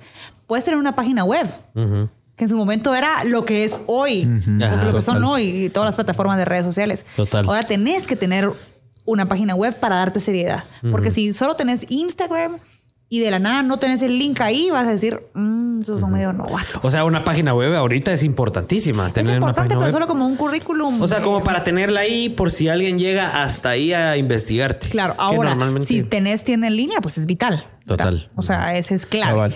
Pero, o sea, no podemos abandonarla. Necesitas una presencia web y aparte en redes sociales para poder llegar hacia un nivel eh, diferente. O sea, es que es clave, mucha. Ya no Excelente. Buenísimo, llegamos, llevamos dos horas al aire y entonces empezamos con las preguntas candentes para que la gente Eso. siga compartiendo la transmisión y vayamos pues cerrando este podcast que ha estado buenísimo. Creo que vamos a tener un, un segundo episodio y pues eh, nadie levantó la mano en Clubhouse, entonces todavía pues seguimos aquí. Aquí eh, nuestros seguidores dicen detalles de la boda, regalen una gorra, vamos a regalar una gorra, claro que sí. Pero ¿Y que cómo- sea la de Richie, dicen ahí. Sí, y sí. Dice Aleida. Ah, Richie, qué de tu sudor. Aleida Solares dice cómo lo sigo en Clubhouse. Pues en Clubhouse estamos ahorita en Clubhouse no hay todavía espacio para marcas. La verdad que mucha metas a Clubhouse porque cuando abran los espacios para marcas esto va a llover. Pero a mí me encuentran como Juanca con K nada más Palmieri. A Richie lo encuentran como Valen- ah, en Clubhouse. Richie no, ha- no es de los eh, a favor de Clubhouse. No, creo que si no, no, no estuviera. ¿Y cómo te llamas? A las 5 de la mañana. ¿Cómo te llamas? No sé si igual que mi Instagram. No. Pablo. creo que creo que era Ricardo Pablo Palmieri. Valenzuela como tal. Ah, no, ahí está, Ricardo.valenzuela, porque me copié ustedes dos. Ok. No, si yo no tengo punto. Yo tampoco. Sí, pues. Bueno. Richie no, No, está a favor de Clubhouse. Richie no está a favor de Clubhouse. o sea, ahí va el celoso, ahí va. ¿no? el- Ahí va el que no le sigo la corriente. Richie es el Trump. Pablo. Dicen, dicen que no estoy a favor de Clubhouse solo porque no hablo, pero los escucho mientras Ah, corro vamos a a, las te- 5 de la mañana. Vamos. Pero no niego de que Clubhouse me ayudó a levantarme a las 5 de la mañana. O sea, Sí. Bueno, por eso es que lo escucho, pues. Ok, vamos a verte mañana a las 5.40 conectado. Por y Pablo sí, se llama Pablo Palmieri en Clubhouse, así que ahí nos puedes co- encontrar. Y pues como les decía, vamos por la pregunta candente. ¿Por qué no rifan la GoPro hoy? Porque no llegamos al límite, dice Juan José Mateo. No llegamos al, al número, entonces tenemos que mantenernos en nuestro en nuestras reglas de Instagram. En Instagram pueden encontrar la, la modalidad Sí, de... hombre, habíamos puesto ahí, nos fallaron. Sí, Ajá. hoy sí nos fallaron, hoy nos fallaron. Vamos con esas Bueno, vamos con un buen Entonces, número, bonito y toda la situación, pero esperábamos más. Sí, esperamos más mucha. Entremos, entremos, entonces, Ana boda. Lucía, vamos con las preguntas. Espera, todavía no. Ah. Ahorita vamos a llegar ahí, pero preguntas y respuestas rápidas. ¿Cuál es tu influencer favorito? Así en el mundo, que tú decís ahorita, Top. ¿cuál es? Ay, hay una de Arge- Bueno, es que ahorita estoy viendo temas financieros. Me gusta um, una que se llama Mujer Financiera. ¿Y cómo se llama la chica que eh, maneja Mujer Financiera? No tengo idea. Pero ella es tu influencer ahorita favorita, la que influye en tu vida ahorita top. No, a ver, bueno, en ese campo. A ver, también tengo. Yo te digo así la top de cualquier tema. La que tú dices, por ejemplo, para mí en este momento es Robin Sharma, que es el escritor del libro del Club de las 5M, porque es el que considero yo actualmente está cambiando mi vida y tiene un libros buenísimos. Tú así en este momento, si te pones a pensar así, ¿quién en tu vida ahorita está influenciando a tal Simon Sinek. Ok, ¿y él quién es? Él Disculpa escribió, no te preocupes, es un, es un autor de libros y ha tenido varios bestsellers. Es más, se los recomiendo ese libro. Es el de Find Your Why. Entonces te ayuda a, eh, a guiar a tu empresa, tu organización, tu actuar, no por un qué, es decir, por lo que ofreces, no, sino por, ¿Por qué, qué? lo ofreces. Y entonces cuando tú cambias ese shift hacia el por qué, todo cambia. Y todo cambia porque empezás ya a darle un poco más de, de- de sentido, de, sentido. propósito y también de congruencia a todas las cosas que ofreces. Entonces Simon Sinek me parece un espectáculo. ¿Cuál es el porqué de Blind Spot? El por qué es desenredar la comunicación. Excelente. Qué buenísimo. Pablo, ¿cuál es el porqué de Chapin Films? Contar historias. Muy bien. Richie, ¿cuál es el porqué de Auguro? Pero storytelling. Contar historias también. Sí, nosotros nos- Contar historias, pero de amor. Lo nuestro es We Are Storytellers, o sea, nosotros contamos historias, eh, ya sea para bodas, ya sea para tu negocio. Las historias son las que venden y a través de una historia Y nos apasionamos por las y historias. nos apasionamos, nos las creemos.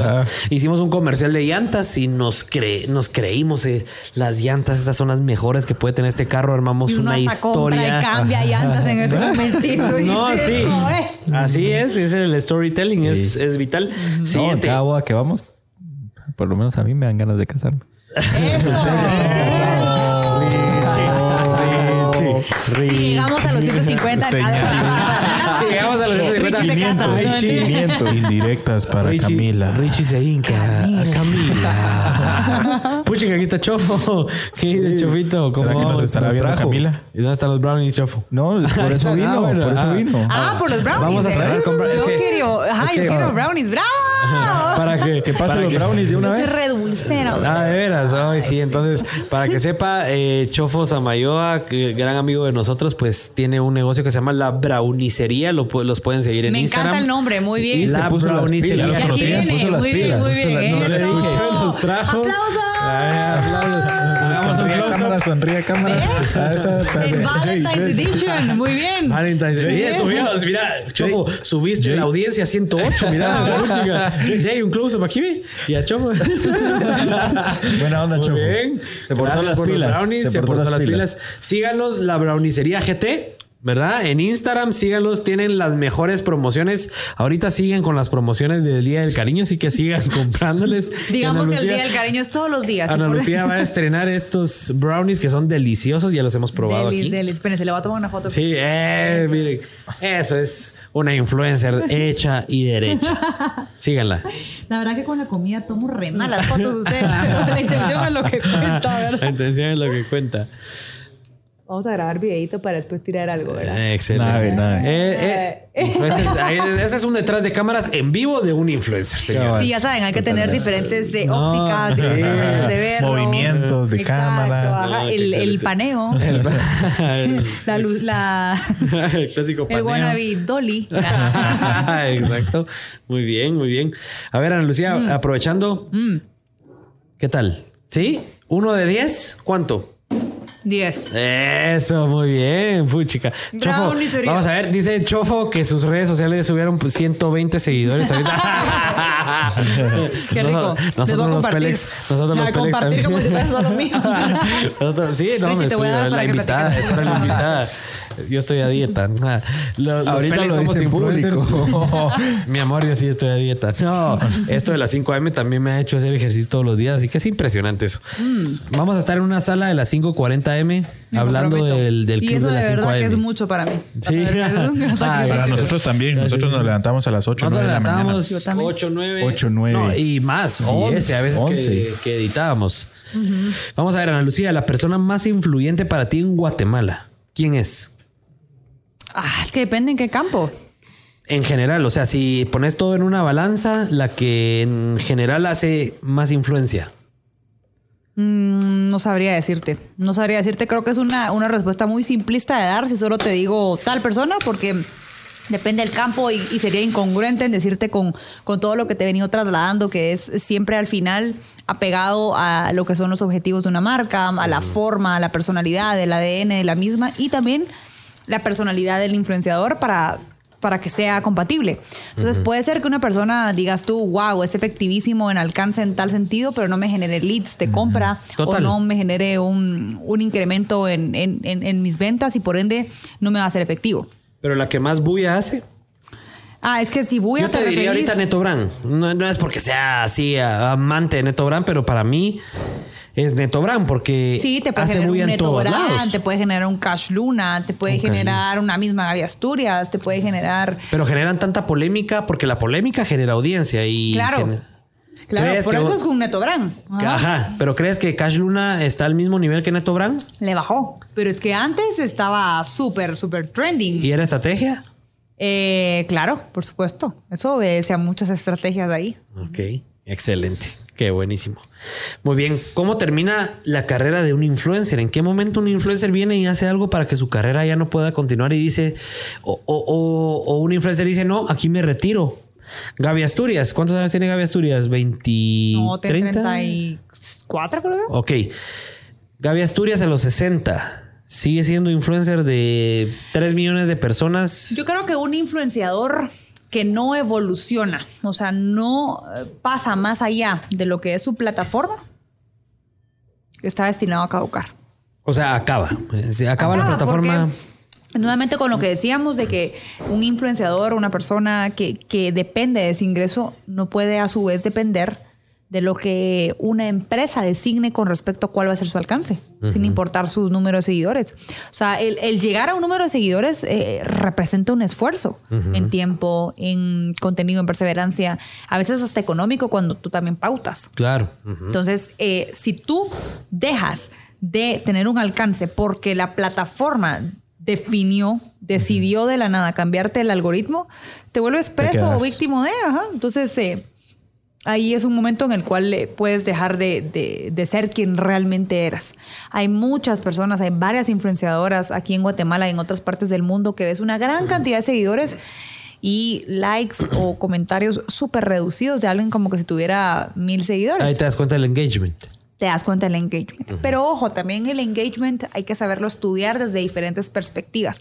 No solo va en relación al número de seguidores, sino que va también en relación al número de, eh, perdón, al tipo de publicación que se hace y al tipo de call to action que se hace.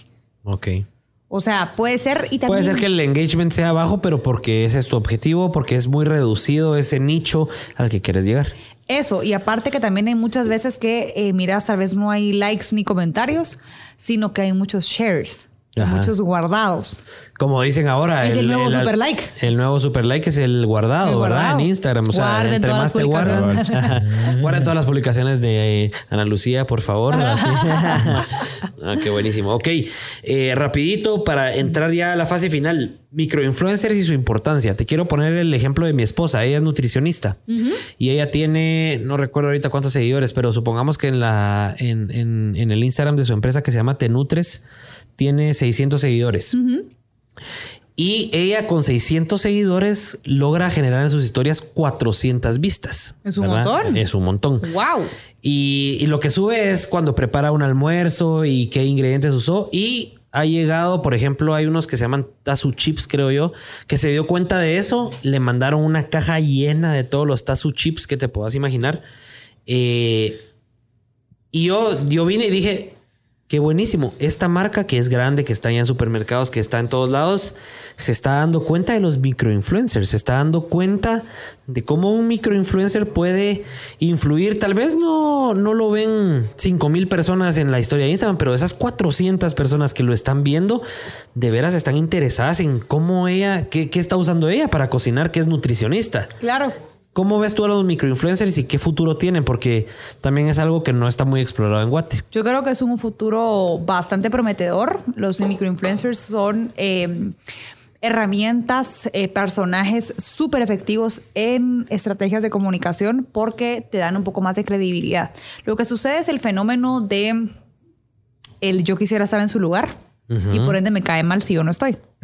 Entonces, ¿qué es lo que pasa? Que tú miras a alguien que es un poquito más allegado a tu realidad, es decir, alguien que tú conociste o que viste que alguien de los tuyos lo conoce y le mandan algo que tú quisieras y es... No te genera esa situación de... "Ah, va, va". No. Es ese, ¿cómo, les, ¿cómo es que le llamaste? Ese... Ego. No, que la gente lo quiere. o Ese, ¿Cómo se llama ese sentimiento que es en marketing? Es ¿Aspiracional? aspiracional. O Totalmente. sea, es ese sentimiento aspiracional que generan ese tipo de publicaciones de, ay, ¿por qué a esta le mandaron? Y esta por tal por cual, ¿por qué sin nada que ver? O sea, ¿por qué están mandando esas cosas? pues? Ajá, o sea, entonces te genera. Un anticuerpo, pero es porque tú quisieras recibir eso. Exacto. Ay, a mí me cae re mal esos influ- Ay, por- ay, eso es porque se los regalan. Ajá. Y vas al súper, pero al final lo compras. que te, que te morirías porque te lo mandaran para que te lo regalaran. Entonces, también hay que jugar cuando ves estrategias de marketing con cómo también utilizas a tu favor esa clase de anticuerpos, esa clase de sentimientos negativos en contra de una persona que recibe algo beneficioso para sí. Entonces, eh, ese tipo de elementos hay que tenerlos siempre contemplados en las estrategias que uno plantea para que eh, de una u otra manera lleguemos hacia, más bien, identifiquemos aquello que una persona quisiera tener. Y hoy en día, todo el mundo quiere ser influencer. Sí. Es más, Cabal. yo creo que yo tengo mi teoría. Ese es el poder que tiene la- el ser El ser influencer hoy, hoy en día, que todos quieren serlo. Sí, así es. E, e incluso también mucha gente ahora que hay que saber cómo manejarlo con las marcas, porque si no se genera una tendencia o eh, sí, una manera de pensar en todas las personas de que todo debe de ser regalado. Y piensan que ya no hay un esfuerzo detrás de las cosas. Cuando uno lo que debe de manejar, y por eso el influencer debe de ser tan estratégico y, y- y sumamente inteligente y categórico en saber con quiénes trabaja, a quiénes recibe, de quién manda cosas y quién no. No necesariamente porque te paguen o por, por eso, sino que porque va afín a lo que tú estás construyendo. Porque si no, después se genera de una manera mucho más profunda ese sentimiento y hay mucha más, mucho menos credibilidad con respecto a lo que, a lo que ellos hacen. Este ejemplo se los puedo traducir en lo que sucedió en su momento con eh, las telefonías y cervecerías Ajá. en conciertos. Fue ¿Cada muy- cuánto compran ustedes una entrada para un concierto? Prepandemia. Eh, En Guate, ¿verdad? Yo en lo personal, bueno, Una es vez que al año. depende, pero Depende. Sí, una o dos veces al año. Exacto. Pero antes, tú decías, pero vas a Estados Unidos y te van a decir en Las Vegas que te van a cobrar 350 dólares por una entrada en un lugar súper atrás, tú lo vas a pagar porque sabes que eso vale. Pero ¿qué pasaba en Guate? Que Que, te empezaste a dar cuenta que todas, porque habían palcos Porque regalaban y todo. te regalaban todo. Es como todo el mundo te lo regalaba. Te O sea, empezaron- se mata- mataron el mercado ellos con su mala estrategia. O sea, fue una mala estrategia que mató el mercado. Y eso lo- esa, esa no es teoría mía, esa es teoría de Alan. Pero Ay, eh, creo que completamente. ¿Podemos invitar a Alan aquí? Por supuesto, Alan le encanta. Alan estuvo en MB Podcast, que yo también estuve, y Marcel Estuve en vivo. ¿verdad? Vos, grabé, vos lo escuchaste. Ay, sí, a mí, me, y a mí me impactó la historia de Alan, pero Sí. sí, cabal, yo estuve en vivo. Hay que Ay, también a mí, acá, Alan, te amo. Ah, eso. Haciendo puntos con el prometido. Ya, ya- ya comentó que no, ha está- com- Yo no no, he visto que ha comentado. Ya, señoritas que están No. detrás de las redes, ya duerme comentaron. Le voy a decir Alan porque no estás viendo el podcast. Ah, ponele ahí, ponele ahí.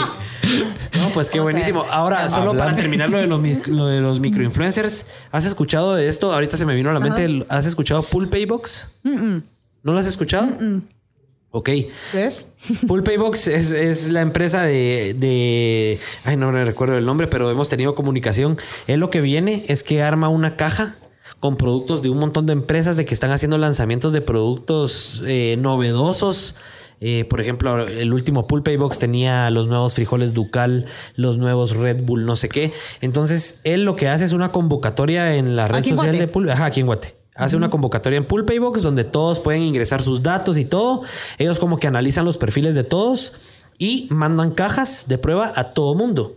Entonces, ¿qué hace automáticamente alguien que recibe una Pool Utilizar un montón de microinfluencers, lo subís y vas a empezar Exacto. generando conversación. Es, Qué es- cool. es increíble y cabal hemos estado platicando con él de cómo podemos llevar su contenido a otro nivel para que, ok, los microinfluencers le hacen promoción, pero también las empresas así como Chapping o que nos gusta también generar contenido, bueno, abrimos una pool pay box aquí en el estudio y de una manera más dinámica. Eh, ¿Cómo ves eso de que al final él viene, junta en una caja todos esos eh, nuevos productos de marcas fuertes? Porque la última vez habían Pringles, había el nuevo chile tabasco estilo no sé qué. O sea, las junta en una caja, se las manda a un montón de gente que tiene menos de mil seguidores. Pero ahí ves que al final tiene como 100 shares en las, en las stories de que toda la gente lo y es puso por en eso, sus es por ese historias. efecto que estamos hablando, que te genera como que un poco de anticuerpos con las personas que ya sabes que llegaron a un punto en el cual tú quisieras estar. Todos y por eso, el que es, ajá, entonces como el, el que es pequeño está empezando, ah, bueno, ese le creo. Ajá. No, porque se le están pagando. ¿Y tú qué sabes si realmente le están pagando aunque tengan menos de mil seguidores? Es que no lo, no lo puedes saber, pero ese ha sido como que un criterio que la gente utiliza para estereotipar. Entonces, eh, creo que es una estrategia súper ingeniosa y súper positiva también para las marcas al final para generar diferentes canales de difusión en los cuales utilizas em, personajes altamente masivos o con un nivel de injerencia súper alto en cuanto a masificación y por otro lado un nivel de injerencia mucho más profunda en cuanto a la credibilidad de tu producto. Es lo que tú dices, un mix de todo, un poquito de todo, saberlo Sí. manejar y regarlo. Yo siempre cuando hago estrategias eh, y que contemplan influencers hacemos un mix. mix. Sí, pues no puede ser solo a uno en específico, un influencer y, y a solo tú, sino buscas todo el balance. Exacto. Excelente. Buenísimo. Ahora, para ir cerrando, pues eh, ya no tenemos, creo Boda, que. boda. Sí, ya no tenemos más preguntas de la gente. Solo C1, Margaret Thatcher. Eh, La amo. tenemos ahí una La amo. publicación de Richie. Te estoy viendo porque tenés que poner A ver. el audiovisual ahí. Por eso te estoy viendo desde hace cinco minutos. Ahí lo, puede, lo va a poder ver en la tele. Ah, ok, la aquí. C1, ¿verdad? Margaret Thatcher, publicaste algo de ella en el 2013, el año que murió. Richie, Richie. No te Literal, haga. Sí, literal. Eh, p- Pero ¿por qué la, la sa- por qué la sacamos a colación? Porque ella... Literal puse esa porque ella siempre utilizaba. Bueno, ya, ya te voy a dejar, pero ajá, decime. Nosotros eh, aquí creo que vimos The Crown. Richie creo que no la ha visto, pero Pablo sí. La empecé a ver. Serie. Sasa y esa última ¿Tú sí la viste? Sí. Sí. Decime, Margaret Thatcher retratada, una mujer empoderada, una mujer que no se dejaba de nadie, así de wow. Sí. Ojalá hubiera sido mi abuela. No, total. ¿Verdad? Tu abuela te está viendo. No, Bueno, no. que creo que familiar y personalmente era una mujer compleja. O sea, era un porque Estaba en un, en un momento de la historia distinto. Claro. Pero si hay algo que. ¿qué, qué su- le admiras? O sea, eh, como mujer y tú qué dices? Micrófono. Yo leí su ¿Qué le pueden biografía. copiar las mujeres chapinas a, Margar- a Margaret Thatcher? Voy a decir primero por qué la, la respeto y luego qué le pueden Ok. copiar. Pero, eh, ¿qué le respeto? Yo leí eh, su, el libro de su biografía, me lo regalaron en su momento hace ya muchísimos años. Ok. Y cuando lo leí, hubo una frase en específico de la persona que escribió la biografía que me encantó, como citaba eh, una intervención que ella tuvo en su momento en una entrevista que le hicieron. Y le preguntaban que si ella consideraba que por ser mujer, eso era al final una debilidad para ella en el entorno en el que se mejoraba, porque para quienes no la conocen, Margaret Thatcher fue la primera mujer primer ministra del Reino Unido, o sea, de Inglaterra. O sea, eso big deal, no había pasado en su momento y tenía un cuerpo de colegiados, hombres quienes estaban detrás y ella tenía un carácter súper fuerte que hacía que al final se pudieran tomar decisiones. Tuvo aciertos, tuvo desaciertos en el campo económico y de la libertad económica también hubo bastantes aciertos y bastantes otros desaciertos en el campo social. Pero bueno, en el sentido de Margaret Thatcher, a mí esa frase que me impactó muchísimo es que cuando le preguntan si ser mujer había sido una debilidad, ella decía que quien consideraba que ser una mujer era una debilidad era porque la persona de por sí era débil Sí, pues. pero que ella consideraba que el ser mujer había sido su mayor punto de ventaja. Porque hablaba, eh, bueno, eso ya lo traduje yo, ¿verdad? Y eso lo adapté yo a mi vida, pero ella en su momento, no me recuerdo bien las palabras, pero decía más o menos como que al final el hecho de ser mujer había hecho que la gente estuviera como que con una baja guardia. Y yo eso después lo traduje a mi campo y yo decía, en mi, eh, en mi caso en específico, algo que me pasaba es yo empecé en medios a los 19 años, en un campo sumamente complejo, hablando de política, de todo ese tipo de situaciones. Y cuando sos joven- jovencita, tenés determinado look o algo por el estilo, muchos estereotipos empiezan a surgir. Y muchos estereotipos que no son necesariamente positivos, sino que por el contrario llegan a cuestionar. Ella por no qué sabe estás nada, es mujer, es niña, Ay, no ha es. estudiado nada. Ajá, esta nada que ver. Ay, como está en la marroquín. Ay, como está en no sé qué. Ay, esta como es bonita. Ay, o de plano anda con alguien. Ajá. Y ese tipo de elementos que, que empiezan y que al final golpean y golpean mucho al gremio en el cual representas. Entonces, yo eh, al final ahí eso se lo agradezco muchísimo a mi papá y a mi mamá. A mí mi papá me sentó antes de y toda la situación y me dijo, mira, esto te va a pasar. Ujú. Tú Preparate. tenés que prepararte y saber que muchas personas llegarán con intenciones no necesariamente positivas contigo y tú tienes que saberlas utilizar de una manera en la cual no comprometas tus valores y tu esencia. Entonces, yo lo interpreté de la manera siguiente. Si soy mujer y jovencita, van a quererse acercar conmigo pensando que soy tonta, Ujú. Indefensa, inocente, tal, lo que sea, ¿verdad? Y yo lo que hacía era obtener al final mejores negociaciones porque cuando se acercaban conmigo y me decían, ay, la, la, la, y querían tal, tú te hacías la pendeja. Ajá, ajá. Y de la nada, changán. Lo mismo en las entrevistas. Llegaban contigo, ay, aquí la patojita ahí, que no sé qué, la Y y, ta. y tangán. y entonces, ese tipo de elementos son los que al final te ayudan muchísimo más porque te generan mucha más seguridad a ti misma. Y Te haces más que- fuerte, te haces más confiada, te haces más. y eso me gustaba a mí en Margaret. Thatcher porque primera mujer en el Reino Unido como primera ministra. En Lo que una no época donde los hombres eran machistas, donde los hombres eran ¿qué hace esta mujer diciéndonos qué hacer?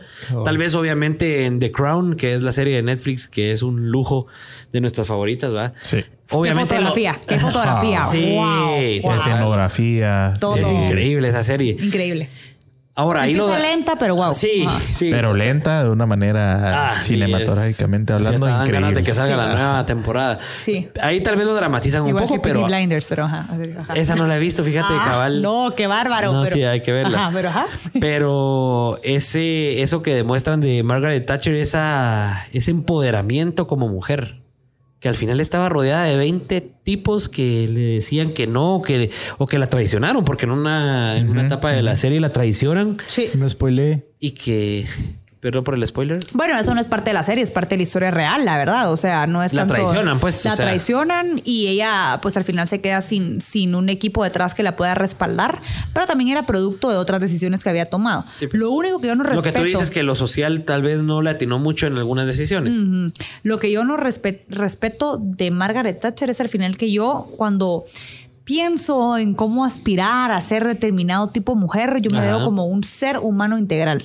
Ok. Y como ser humano integral, eh, veo que al final no solo todo se basa en tu campo profesional, Sí, no sino tienes que, tener una balanza entre todo. entre todo. Así es, el cuidarte a ti misma, el tener tus emociones cuidadas, tu corazón cuidado, tus relaciones interpersonales cuidadas, tu familia cuidada, a ti misma cuidada. Y Ahora, una- Margaret Thatcher llegaba a cocinarle la cena a su esposo todos los días siendo primera ministra. le cocinaba, la- sí, pero ese ¿En era un símbolo no tanto en sí por Era un simbolismo más que más un- machista como de roles que debía de cumplir. Ah, pero como madre. ¿cómo era? Con una con su hija. Sí. Sí, no, es que, que eso es lo bueno de hablar con expertos, porque hay cosas que uno piensa en su cerebro donde no conocemos todo ese tipo de detalles y ahorita que tú lo dices, sí es cierto, o sea, dónde estaba como madre, cómo trataba a sus hijos, al, al hijo lo tenía en un estandarte, a la hija, Y la, la Y hija es era algo mucho que más te- preparada, ajá. y es algo que te muestra la serie todo el tiempo y que yo nunca Sí. me había puesto a pensar por qué a la hija la hace tan de menos y, y es lo que tú dices, o sea... Porque al- las mujeres las veía como débiles. Ajá. Y entonces ese es el tema de cómo No tenía- lo que yo no le respetaba era cómo no abrió brecha a otras mujeres cuando ella Para- estaba en la es- posición perfecta para hacerlo. Para abrir brecha ante todas las demás mujeres y que fueran subiendo todas detrás de ella. Que ojo, tampoco es que uno venga y diga, si no sube otra mujer, yo fracasé como, pero sí como al menos en tu círculo cercano, empezar a, a- a colaborar de una u otra manera, a, fomentar. trasladar herramientas, a, a fungir con ejemplo, a no tener un- una manera de juzgar tan fuerte que al final pare opacando a alguien como pasó con su hija, ¿verdad? Entonces, Margaret, we love you. no, qué buenísimo. Ok, Siguiente. perfecto. De ahí el siguiente, mujeres en Guatemala, el- es el 4 Richard. Richard, Richard.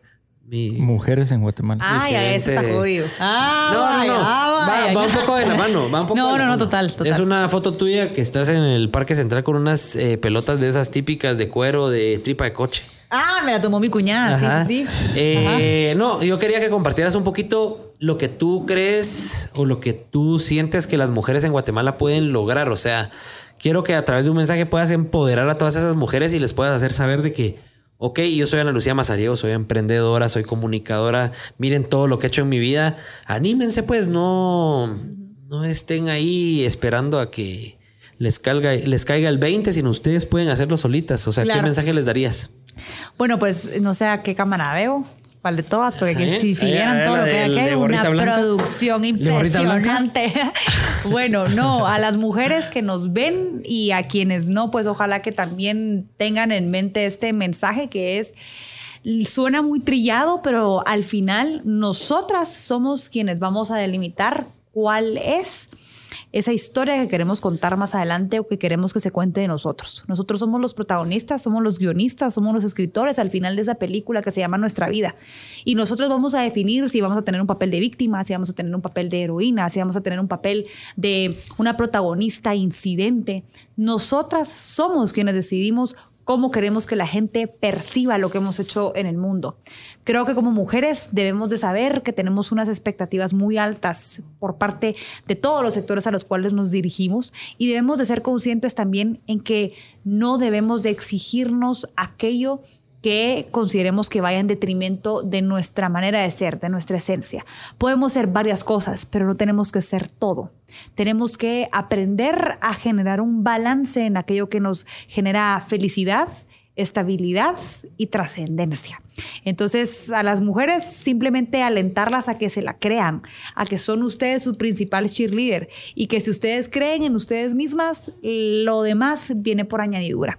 Ser mujer no debe de ser visto como una desventaja, deben de verlo como una bendición, deben de verlo como algo que les va a permitir ver el mundo de una manera diferente y alcanzar sus objetivos con mucho más amor, con mucho más entusiasmo, con mucha más perspicacia y muchos elementos que solo nosotras podemos tener somos capaces de dar vida, así que es momento de darle vida no solo a personas, sino que también darle vida a proyectos, a sueños, a momentos especiales para nosotras y para quienes nos rodean.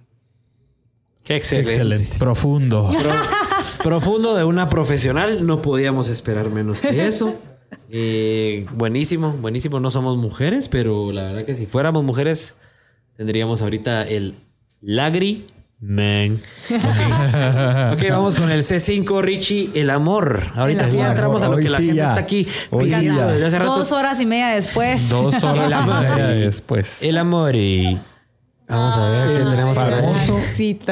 El famoso Alan. Vamos a ver, Richie, por favor. Vos sos el, el mejor experto en el Vos sos el que en auguro, en auguro decimos Richie es el que se convierte en la mejor amiga de las novias. A ver, Richie, es tu momento de brillar.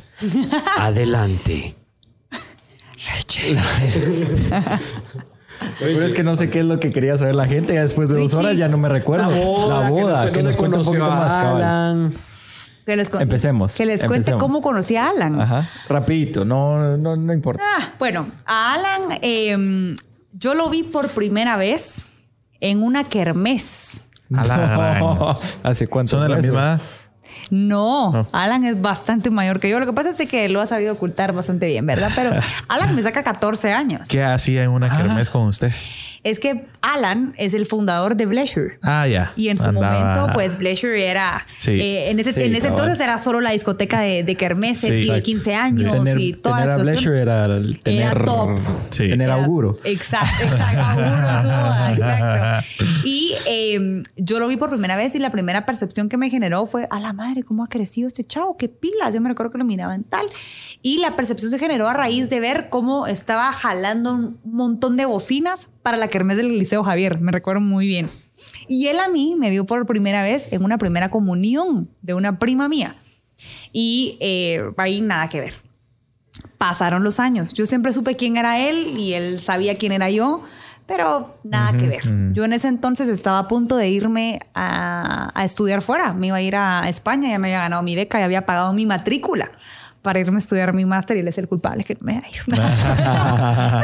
entonces, eh, um, en ese entonces empezamos a ser amigos y empezamos a ser amigos porque una vez yo me lo encontré en eh, una vez en una noche de parranda, me lo encontré y yo dije, ay, el que lo conozco es el de Leisure. Y él se me comenta como, ah, que yo lo conozco. Es de la, la, la primera comunión. Así es. Y yo lo vi y eh, empezamos a platicar y lo primero que empezamos a conversar fue a raíz de una relación que él había tenido. Y a mí me encanta filosofar del amor, me encanta. O sea, es como, por eso les digo que escucho podcast de relaciones y demás. Y empezamos a hablar de eso y yo la verdad que en ese entonces con mis traguitos como que... Mm. Tuve algunos comentarios Soltó imprudentes. No, no, no, porque ahí no tenía ninguna intención, sino que era como, Mm, y usted tal, y tal, tal, tal. Yo le decía que al final el éxito de un hombre se medía por el tipo de mujer con el que andaba y el nivel de sonrisa que tenía la mujer con la que andaba. Y entonces yo le decía, si andas con mujeres que no valen la pena, creo que no está siendo congruente con el éxito que tenés. Y eso se le quedó marcado. Y después pasaron los años, eh, yo estaba a punto de irme a mi maestría. ¿Tú le dijiste eso así directo? Sí. sí.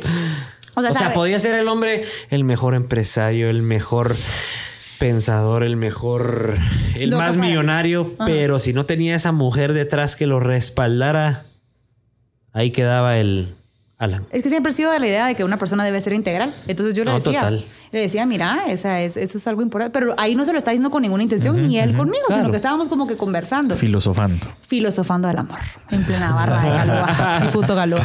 Y eh, grave. entonces al final pasaron los años, un par de ¿Cuántos veces años? nos hablamos como redes. Eso fue hace quizás, bueno, ya vamos a cumplir tres años ahorita este mes. Ajá. Eh, pero eso fue hace quizás cinco o seis años, una cuestión así. Eh, pasó el tiempo y después una amiga mía empezó a trabajar con él. Ajá. Y por trabajar en un evento con él, no llegó a mi cumpleaños. Entonces me lo encontré otra vez en una noche Y de parranda y le reclamé. Y Mire, le dije, no dejó por su amiga- culpa mi amiga no llegó a mi cumpleaños. Ajá. Y empezamos a platicar. Me dijo, ¿sabes qué? La voy a invitar a un trago, bla, bla, bla, bla. Y empezamos a bailar, pero empezamos siendo amigos. Ok. Yo ya tenía mi maestría vista, mi matrícula pagada, me iba a ir. Eh, es más, sabía, o sea, yo no andaba como que en el rollo, yo he dicho no, yo no nací para, ah, yo no nací para amar, nadie nació para mí, Juan Gabriel, o sea, tú, te- grande. tú ya estabas preparada para seguir estudiando en ese momento. Sí, yo me iba a ir a España. Ok. Te ibas, ya no te fuiste. Ya me iba. Por Alan. Eh, sí. Por el amor. Sí, por el amor. Sí, estabas hecha para amar. La verdad que sí. entonces, eh, en ese entonces empezamos a salir como amigos, salíamos como grupo y eh, pues todo fue como evolucionando a tal punto que llegó un momento en el que él me sentó y me dijo, mira, eh, yo quiero esto contigo, yo no estoy bromeando, bla, bla, bla, tú sos la mujer para mí. Ajá. Entonces yo dije, ay, este casaquero. Este vendedorazo del vendedor que me le querrás- No le querrás vender un vendedor.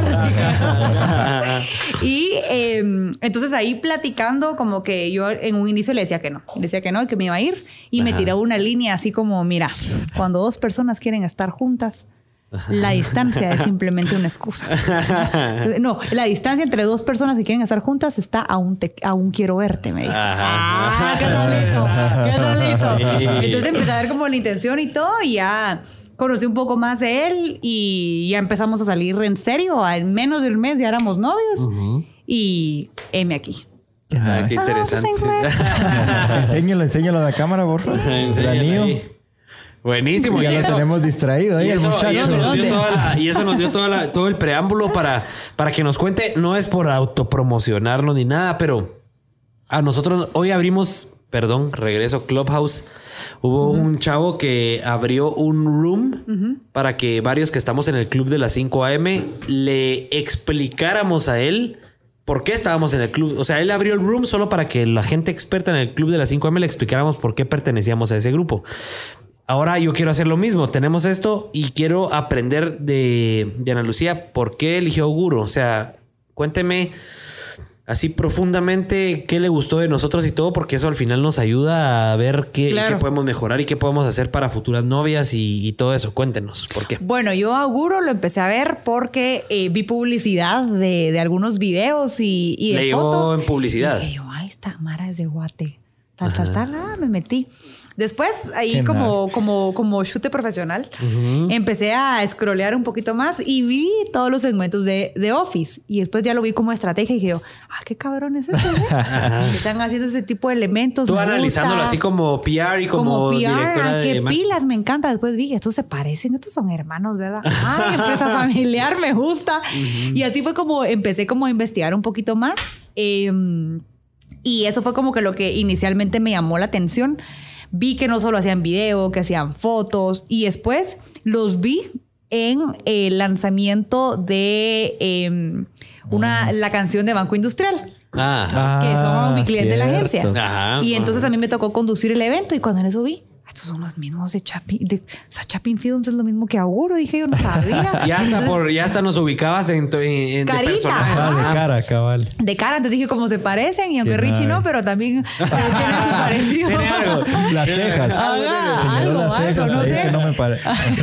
Entonces yo dije, me llamó la atención y fue cuando decidí hablarles. Y la verdad que también cuando hablé con Jovis, Jovis me, me pareció un encanto. ¿Le endulzó el oído? Sí, me endulzó el oído. Jovis, sí, yo creo que se Aparte ganó que tiene voz de locutora. Y la de se, música. no, la, la Yobi se ganó su, una su porción de tacos el resto de la semana. Sí, sí, sí. Le vamos a dar brownies de la De brownies, brownicería. sí, de brownies de la brownicería Cabal. GT. Síganos, la brownicería GT. Pues así fue. Y entonces, O sea, hubo más esa también- conexión, esa, porque tú como experta ya fuiste más allá. quiénes son estos chavos detrás. Ok, Sí. son familia. Ok, hacen Y este aparte tipo de- también vi el video de Adri Arjona. Ok. Entonces ok. dije yo, ah. Estos chispudos. Estos patojitos, ¿verdad? Como dirían ¿Por ahí, qué? no, no solo... Ahora, eh, te no quiero hacer solo una son pregunta. ahí- Te puedo hacer una pregunta, Pélex. A ver, ¿Por qué no te vamos a hacer nosotros tu video? Porque la verdad que lo había visto desde antes, o sea, no... Ah, ok, ya lo tenías. Ajá, lo tenía desde antes. Ok, sí, sí, buenísimo, Ajá. buenísimo. ok. No, la verdad me deja sí. tranquilo. No, lo había visto desde antes y quien me hace el video me había escrito desde antes también y como que generamos relación previo a mi boda, o sea, desde antes. Entonces dije yo, me, me cayó bien y así Sí. fue, ¿verdad? Nice. Pero Sí, nosotros no somos egoístas en ese, en ese, en ese sentido. Ya aprendimos, nosotros vivimos el dar es recibir. y Es Sadro. Sadro Sí. es uno de los referentes para nosotros. Sí. Cuando empezamos hace cinco años, Sadro era top Cabal. of the line y lo mirábamos y decíamos qué calidad es la que maneja este chavo. Así que Sí, qué alegre no, que vamos a poder estar compartiendo ahí. Cabal. No, y ellos, él tiene también re buen concepto de ustedes cuando nos reunimos. La verdad que fue por puro feeling. O sea, cuando lo, lo vi, yo vi el primer vi- bueno, vi varios videos de él, pero uno que me gustó mucho fue en, en el volcán de, Alca- de Acatenango. Y dije, wow. O sea, me Sí, encantó. qué sesión. Y empezamos como que a, a- a platicar. Y entonces él se convirtió en mi insta amigo y yo Ajá. mi insta mía. Y entonces así fue como, como este me dijo, cuando te cases, yo te hago tu video. Entonces fue, fue básicamente. Ana Lucía, ¿dónde, que, dónde es, cuál fue- sería tu lugar soñado en Guate para hacer tu sesión De una, agendémosla. Tu sesión posboda. Tu sesión posboda. Decinos un lugar así, un escenario. Pueden ser los cenotes de Candelaria, puede ser cualquier cosa. ¿Cuál sería tu escenario ideal? Wow, no lo he pensado, pero sí me gustaría un lugar diferente. Aunque hay que mezclar siempre, creo que todo debe ser una mezcla de algo clásico con un twist. Ok. Todo. O sea, así va a ser la decoración de mi boda, así va a ser mi, vesti- mi vestido. O sea, Ok. tiene, es algo clásico, pero con un twist inesperado. Ok. Entonces, ok. ese tipo de elementos a mí me gustan muchísimo. Entonces, creo que tiene que haber una combinación entre un lugar que te genere cierta familiaridad, pero también Pero que algo sea inesperado. guau. Ajá. Ajá, ok. Sí, entonces hay que mezclar. Bueno, piénsalo si te estoy poniendo contra la pared. No, piénsalo y nos dices y pues vemos qué, qué hacemos Sí. ahí. Bueno, ahí ¿verdad? también ustedes son más expertos que yo. Pero- así que veamos, veamos en conjunto, pero me encantaría. La Me verdad que sí hay parece. que hacer algo. Aunque hay que, hay que, hay que lidiar. Ustedes son más profesionales con eso, pero a mí me encantan las fotos. Alan no tanto. Pero, Ahí lo, ahí lo vamos a pero poner ahí a posar Alan. haga. Si nos está escuchando Alan, ahí te vamos a poner a posar. No se ha Ajá. pronunciado todavía. Vamos a, vamos a romper el hielo. Ojalá que antes de la boda logramos, logremos. trabajando. Ah, Ojalá que Alan trabaja a esta hora. Ay, Alan es súper nocturno. ¿Verdad que el empresario no tiene horario? No tiene horario. No, no tiene horario. Es mentira. Ahora levantamos a las 5. No, o sea, sí tiene horario, pero yo ayer Ah, por supuesto. me levanté a las 5 y me dormí a las 12. O sea, son las. Al final. Y perdón, esto va para largo y mañana hay que levantarnos igual. A las Sí, 5 no, AM, total. Clubhouse. Ajá. No, de. Te- te Va a estar duro. Bueno, no te voy a decir Pero que te bueno. apuntes ma- a la del de mañana. Eh, para cerrar, vamos a ir con la dinámica de Google. Hacemos Vamos una, con la dinámica hacemos de una dinámica de Google con todos nuestros invitados y le preguntamos a Google para saber qué, quiere saber la gente y le pusimos por qué los influencers. Entonces vamos a ir uno por uno. ¿Por qué los la influencers? tele. Vamos a ver la tele. Placita. ¿Por qué los Ya. influencers se ¿Por van qué a los Andorra? influencers se van a Andorra? A ver, a ver, quiero ver. A esquiar. No, vamos, vamos a A ver. ver, a ver, ajá. Quiero entender la dinámica. Eh, a ver, vea, vamos a ver. Aquí lo que hacemos es preguntarle a Google y todo lo que sale en Google se lo preguntamos a nuestro invitado. Ajá. Entonces, ¿por, por qué los invitados se van a Andorra? Yo lo medio investigué. influencers, Los influencers. influencers. Se van a Andorra. ¿Tú sabes, ¿Tú sabes el trasfondo de por qué está sonando mucho a Andorra e influencers? ¿O no, o no te ha llegado todavía como que las noticias acerca de eso? No, la verdad que no, pero eh, sé que Andorra es un país que está con la frontera del norte de España, en donde eh, hay dos eh, seasons, por así decirlo, muy marcadas. O sea, hay mucha nieve o Mucho sol. muchísimo calor. Ajá. Así es. Entonces, en, el, en la nieve es cuando la gente aprovecha a ir a, a esquiar y es un destino bastante más barato Ajá, que otros para ir a esquiar. Entonces, creo que tal vez por, eso es de que se, se apuntan a ir allí. Ok, sí, va por ahí, pero lo más importante de Andorra, para que todos sepan, porque lo investigué, es Andorra es el único, no es por decirle departamento, así como departamento de Guatemala, el único departamento de España que no aplica taxes a sus influencers. Ay, es cierto. Ah, no sabía que los influencers. Yo sabía que solo, o sea, de por sí la ropa es mucho más económico. Entonces la Pero gente- va por ahí también. Entonces a los influencers lo mismo. Todos los influencers de más de 3 millones de, de suscriptores en España se están mudando a vivir a Andorra. Todos están viviendo en Andorra. Es increíble. Es, es- es- Wow. y es algo que desde hace un mes viene sonando en las redes. Todos se están moviendo a Andorra porque si alguien pagaba el 10% de sus 3 millones de euros que le ingresaban al mes, que eran 300 mil euros, ponete, ahora pagan qué? 100 mil euros porque pagan el 1%. Entonces, todos están mudando a Andorra y entonces por eso una de las que más suena aquí en Guate es... ¿Por qué los influencers se van a Andorra? Ay, Alan, ya sabes dónde vas a vivir. Pero solo Alan, nos te discriminan, Alan solo con-. Alan, prepárate para Andorra. Ajá, Andorra. preparar maletas. Andorra. Pleasure Eyes. ¿Por qué los influencers ganan tanto dinero? ¿Por qué los influencers ganan tanto dinero? ¿Qué le Porque responderías a eso a alguien que está googleando? ¿Por qué? Si es cierto que ganan bastante dinero. Hay muchos que ganan mucho dinero y hay otros de que no ganan nada porque lo regalan todo. bueno. Ok, ok, buenísimo. ¿Por qué los Dale, influencers Richie, son Richie. importantes para las empresas? Son importantes para las, ah, para las empresas porque son un canal de difusión de sus mensajes importantísimo y que de una u otra manera da más credibilidad y espontaneidad a la forma en la que se trasladan los mensajes. Siguiente, Ricardo. Richie, sí. en Andorra. Ya, ya sabemos ¿Por qué los influencers son malos. malos? ¿Por qué? Yo creo que nadie por su profesión va a ser malo. Es como decir que un abogado es malo, ¿verdad? cabal. O sea, mi, mi gen de, de, de cuasi abogada me, me- pega ahí, ¿verdad? Ajá, ajá. Pero al final va a determinar quién es una buena o mala persona dependiendo de los juicios de la otra persona que lo hace y también de los actos que comete. Entonces yo creo que un influencer de por sí no es malo. Ok. ¿Por qué los influencers ponen publicidad? Pero quieren llegar a más personas. Son una empresa al final también. Una empresa unipersonal. ¿Por qué los influencers deben tributar? Porque todo servicio debe pagarse impuestos, aunque lo odiamos, a mí me cae re mal pagar ISR, pagar impuestos, pero hay que pagarlo. toca, toca. Total, toca. Es más, las empresas que les pagan a ellos necesitan de ese crédito fiscal, entonces por ende deben de facturar, Excelente. ¿Por qué los influencers viajan tanto? porque pueden. En No es por mostrar un lugar. En cuanto a marcas, hablemos aquí de Guate influencers que todo el tiempo están en varios departamentos y todo, es por lo mismo de ser influencers, ¿o no? No necesariamente. Lo que sí es que para todo generador de contenido, el generar contenido en un lugar diferente al que usualmente uno se encuentra, eh, no sé por qué genera un pico de audiencia y de engagement diferente. La gente como que está un poco más al tanto de lo que uno puede hacer en otras partes. O sea, a mí puedo decirles que quizás mi, mi audiencia me habrá crecido un 10-15% estando en Tulum hace dos, tres semanas que en relación a estar en Guatemala. Nada. Ok. ¿Y por qué, lo, bueno, por qué los influencers ponen ad? Para llegar a más Anuncios. personas, lo mismo que Cabal. publicidad. Ajá. Porque existe. ¿Por qué existen? Es una buena pregunta. ¿Por qué existen? Porque existen. Eh, yo creo que surgieron de una manera muy espontánea. O sea, la gente empezó a, a- a hablar de contenido y vieron que era una manera para llegar hacia, hacia las audiencias con un poquito más de credibilidad. Hubo diferentes. Creo que, creo que surge a raíz de los blogs. Es mi teoría.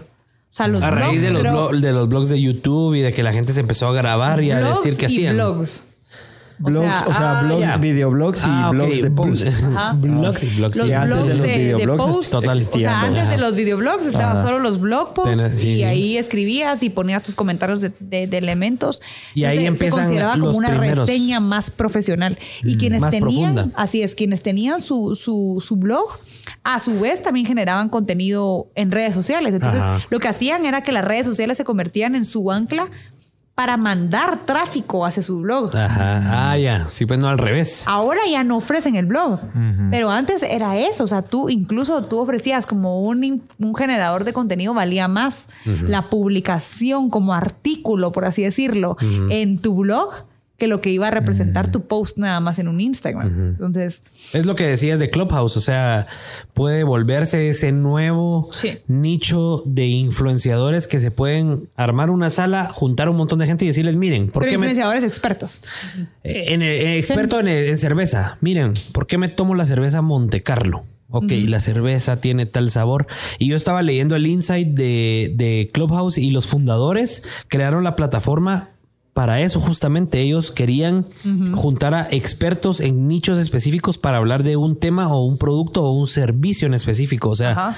y yo creo que al final lo impresionante es que habiendo millones de gentes de ahí, se está cumpliendo eso. O sea, al final, por lo que fue pensado y creado, la gente está hablando de cosas en específico. Sí, Tan total. específicas como hoy a la gente estaba hablando de ¿Tú emprendes porque sos feliz o sos feliz porque emprendes? Esa era la pregunta de la sala. Y Wow. todos los emprendedores estaban hablando de eso. Y era increíble saber que 100 personas piensan como tú y tal vez que 100 personas fallaron en lo mismo y que puedes mejorar si haces lo que esta persona hizo para mejorar. O sea, te voy a invitar. Y no me te encanta, digo... sí, no- me no te- no te digo- esa pregunta me dejó pensando, me dejó así como Ajá, eh, eh, llave así de, ¿Sos feliz Dios porque emprendes o emprendes porque sos feliz? ¿Verdad? Y la mía, por ejemplo, es... Yo creo que es Yo soy feliz porque emprendo. eso te iba a decir yo. Creo que es causa de. Ajá, es causa. Porque, Porque yo... normal, o sea, hay, hay emprendimientos de necesidad.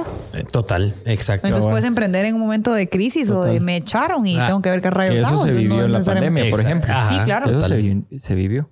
Exacto. Bueno, Bueno. vamos a ir terminando. Vamos ya llevamos los últimos comentarios, Todos que agradecemos es- a los 66 que se quedaron. La verdad no es, es- estuvimos hasta en 120, pero Pero hace 66. poquito bajamos a 66, o sea, Sí, fue hace cinco 66 minutos. no es un mal número. Son Ah, las. sí, pues ya van a hacer las 11. ¿Cómo- Ay, cómo- se pronunció el lancito. ¿Cómo, cómo analizarías ese número, ese número 66 personas viéndonos a las 11 de la noche? ¿Es bueno? Durante tres Es horas. súper bueno. Sí, Sí. o sea- ¿Cuál es la, cuál- ¿Cuántos eh, followers tienen ustedes? En Instagram tenemos 25. 11 mil y en Facebook, que es donde nos está viendo la gente, tenemos 900. Ah, está súper bien. Sí, Súper ah, bien. ajá. Ok, la idea es que siga creciendo. Gracias. Y Tico le manda saludos. Dice Es su Tico. fan. Tico es de nuestra agencia de publicidad que se llama Chapin Ads. Entonces, Ah, Tico, pues. saludos a Pero aquí puso, aquí, ahí se saltaron una parte, aquí puso soy su fan. Ah, ahí está, Tico es su fan. Y pues, y pues antes de terminar mencionar lo de la GoPro, si quieren ganar una Pro, una GoPro, nos tienen que seguir. ¿Por qué? Porque queremos más seguidores. Así que vayan al Instagram, ahí está la promoción, ahí están los pasos a seguir. Síganos, compartan la historia, síganos en YouTube. Nos están poniendo un mensaje ahí, dice. Y las gorras para los que se quedaron. Ok, si quieren, vamos a hacer un filtro así chilero de las personas que más eh, Interactuaron. y se quedaron. Y Qué el próximo episodio. mucha, O sea, de verdad, Ah, wow, qué, ah. qué, qué follow-up tan, tan Ah, continuo. sí. Y vamos a el próximo episodio vamos a estar diciendo quiénes fueron los que se ganaron las gorras. Dice, le quitaron las manías a Pablo y habló próximo podcast. No manías para Pablo. Dos veces. No me lo hablo sacaron. nada. sí, No hablo Pablo nada. no más manías. Entonces, bueno, ahí estamos. Gracias, Ana Lucía, por tu... eh, al final... A mí me cuesta decir esto porque siento que le estoy copiando a Marcel, que es el de MB Podcast. Pero de él lo jalaste, o sea, De hay él que decirlo, hay que tributar. Él lo que hace es compartir valor y al final creo que tú veniste aquí a compartir valor y yo creo que el mundo ahorita necesita que le compartamos valor y si al mundo le compartimos valor todos nos volvemos más eficientes, más felices, más trabajadores. Entonces, gracias por haber venido a compartir valor aquí a los No, Pélex. Eh, Son estamos- cero Pélex, muchachos. Son cero Pélex, son súper dedicados. O sea, eres un nombre cero que ver, pero, pero cool. Pero es como el de la puta de ¿cómo se dice? La puta suegra. La puta suegra. No, Los buenísimo. Muy felices de que vamos a estar en tu boda y pues nada, esperamos tener a Alan próximamente y a ti en otro episodio y seguro vamos a estar en una sala de los dos. Sí, a los dos. No, no. Se pone Me- chiviado. me parece buena idea. Y terapia en vivo. y- Pero Invitamos a una un mes después de casado. Ajá. Un mes Me parece. de casado. Uy, uy, uy. No deja, no deja la tapa del inodoro abajo. Ay, Eso va a estar bueno. El cepillo de dientes lo deja en el lavamanos. No, él es el ordenado, pulcro. Tú sos la, la un poquito desordenada. Un poquito acá. Va, buenísimo. Buenísimo. Pues ahí estamos. No sé si quieren agregar algo, chicos. That's it. no, yo, es increíble todo el conocimiento. Sí, increíble, la de verdad. verdad. No, pero Ah, mil gracias por la podcast. invitación y a todos, a nuestros 61 Sí, personas que se 61. quedaron ahorita y a todas las demás que estuvieron súper pendientes. De verdad que me encantó. Me encantó estar aquí. La dinámica. Súper Felicidades, muchos. No parece que fuera su tercer episodio, hay que. De verdad, súper fluidos, estructura. No, no, no. Se nota que guionan y cuentan, Sí. cuentan historias porque aquí, aquí también lo existe. Así No, que. sí, nos ayudaste gracias. bastante, nos ayudaste bastante a que se pudiera hacer así. Aunque el de. Pablo parecía que fue el primer episodio. El mío, el tercero y el tuyo, el. Ah, bastante. Ahora. Ah, pero cae mal, ¿va? Con esto ponemos fin, señores. Muchas gracias. Nos vemos en el cuarto episodio de los Pelex ¿Y quién es? Podcast. Va, demos una pista, nada más. ¿De antes cuál? De, de quién va a ser el cuarto. Todavía no está definido. Pero- Es que pero- vamos a punto de definir. Pero Es que- espérate, espérate, pero es de Huehue. Es de Huehuetenango. O va a ser de Huehue. Huehuetenango. Es que estamos produciendo en Huehuetenango la próxima semana, entonces ahí lo vamos a hacer. Ah, guau. Sí. Vamos a hacer el entonces el queremos a un invitado móvil. de Huehue que no nos ha confirmado. Se está lenteando porque puede llegar a 60 mil personas si quisiera, pero pilas ahí porque ya invitamos a alguien, pero no nos ha dicho que sí. Así que si nos está viendo, confirme y si no, pues vamos a buscar a alguien de Huehue que quiera platicar y que sea un Pélex Yes. para poder platicar un poquito y pues ahí está. Nos vemos en el próximo Pélex Podcast. Hasta pronto. Bye, bye. Bye.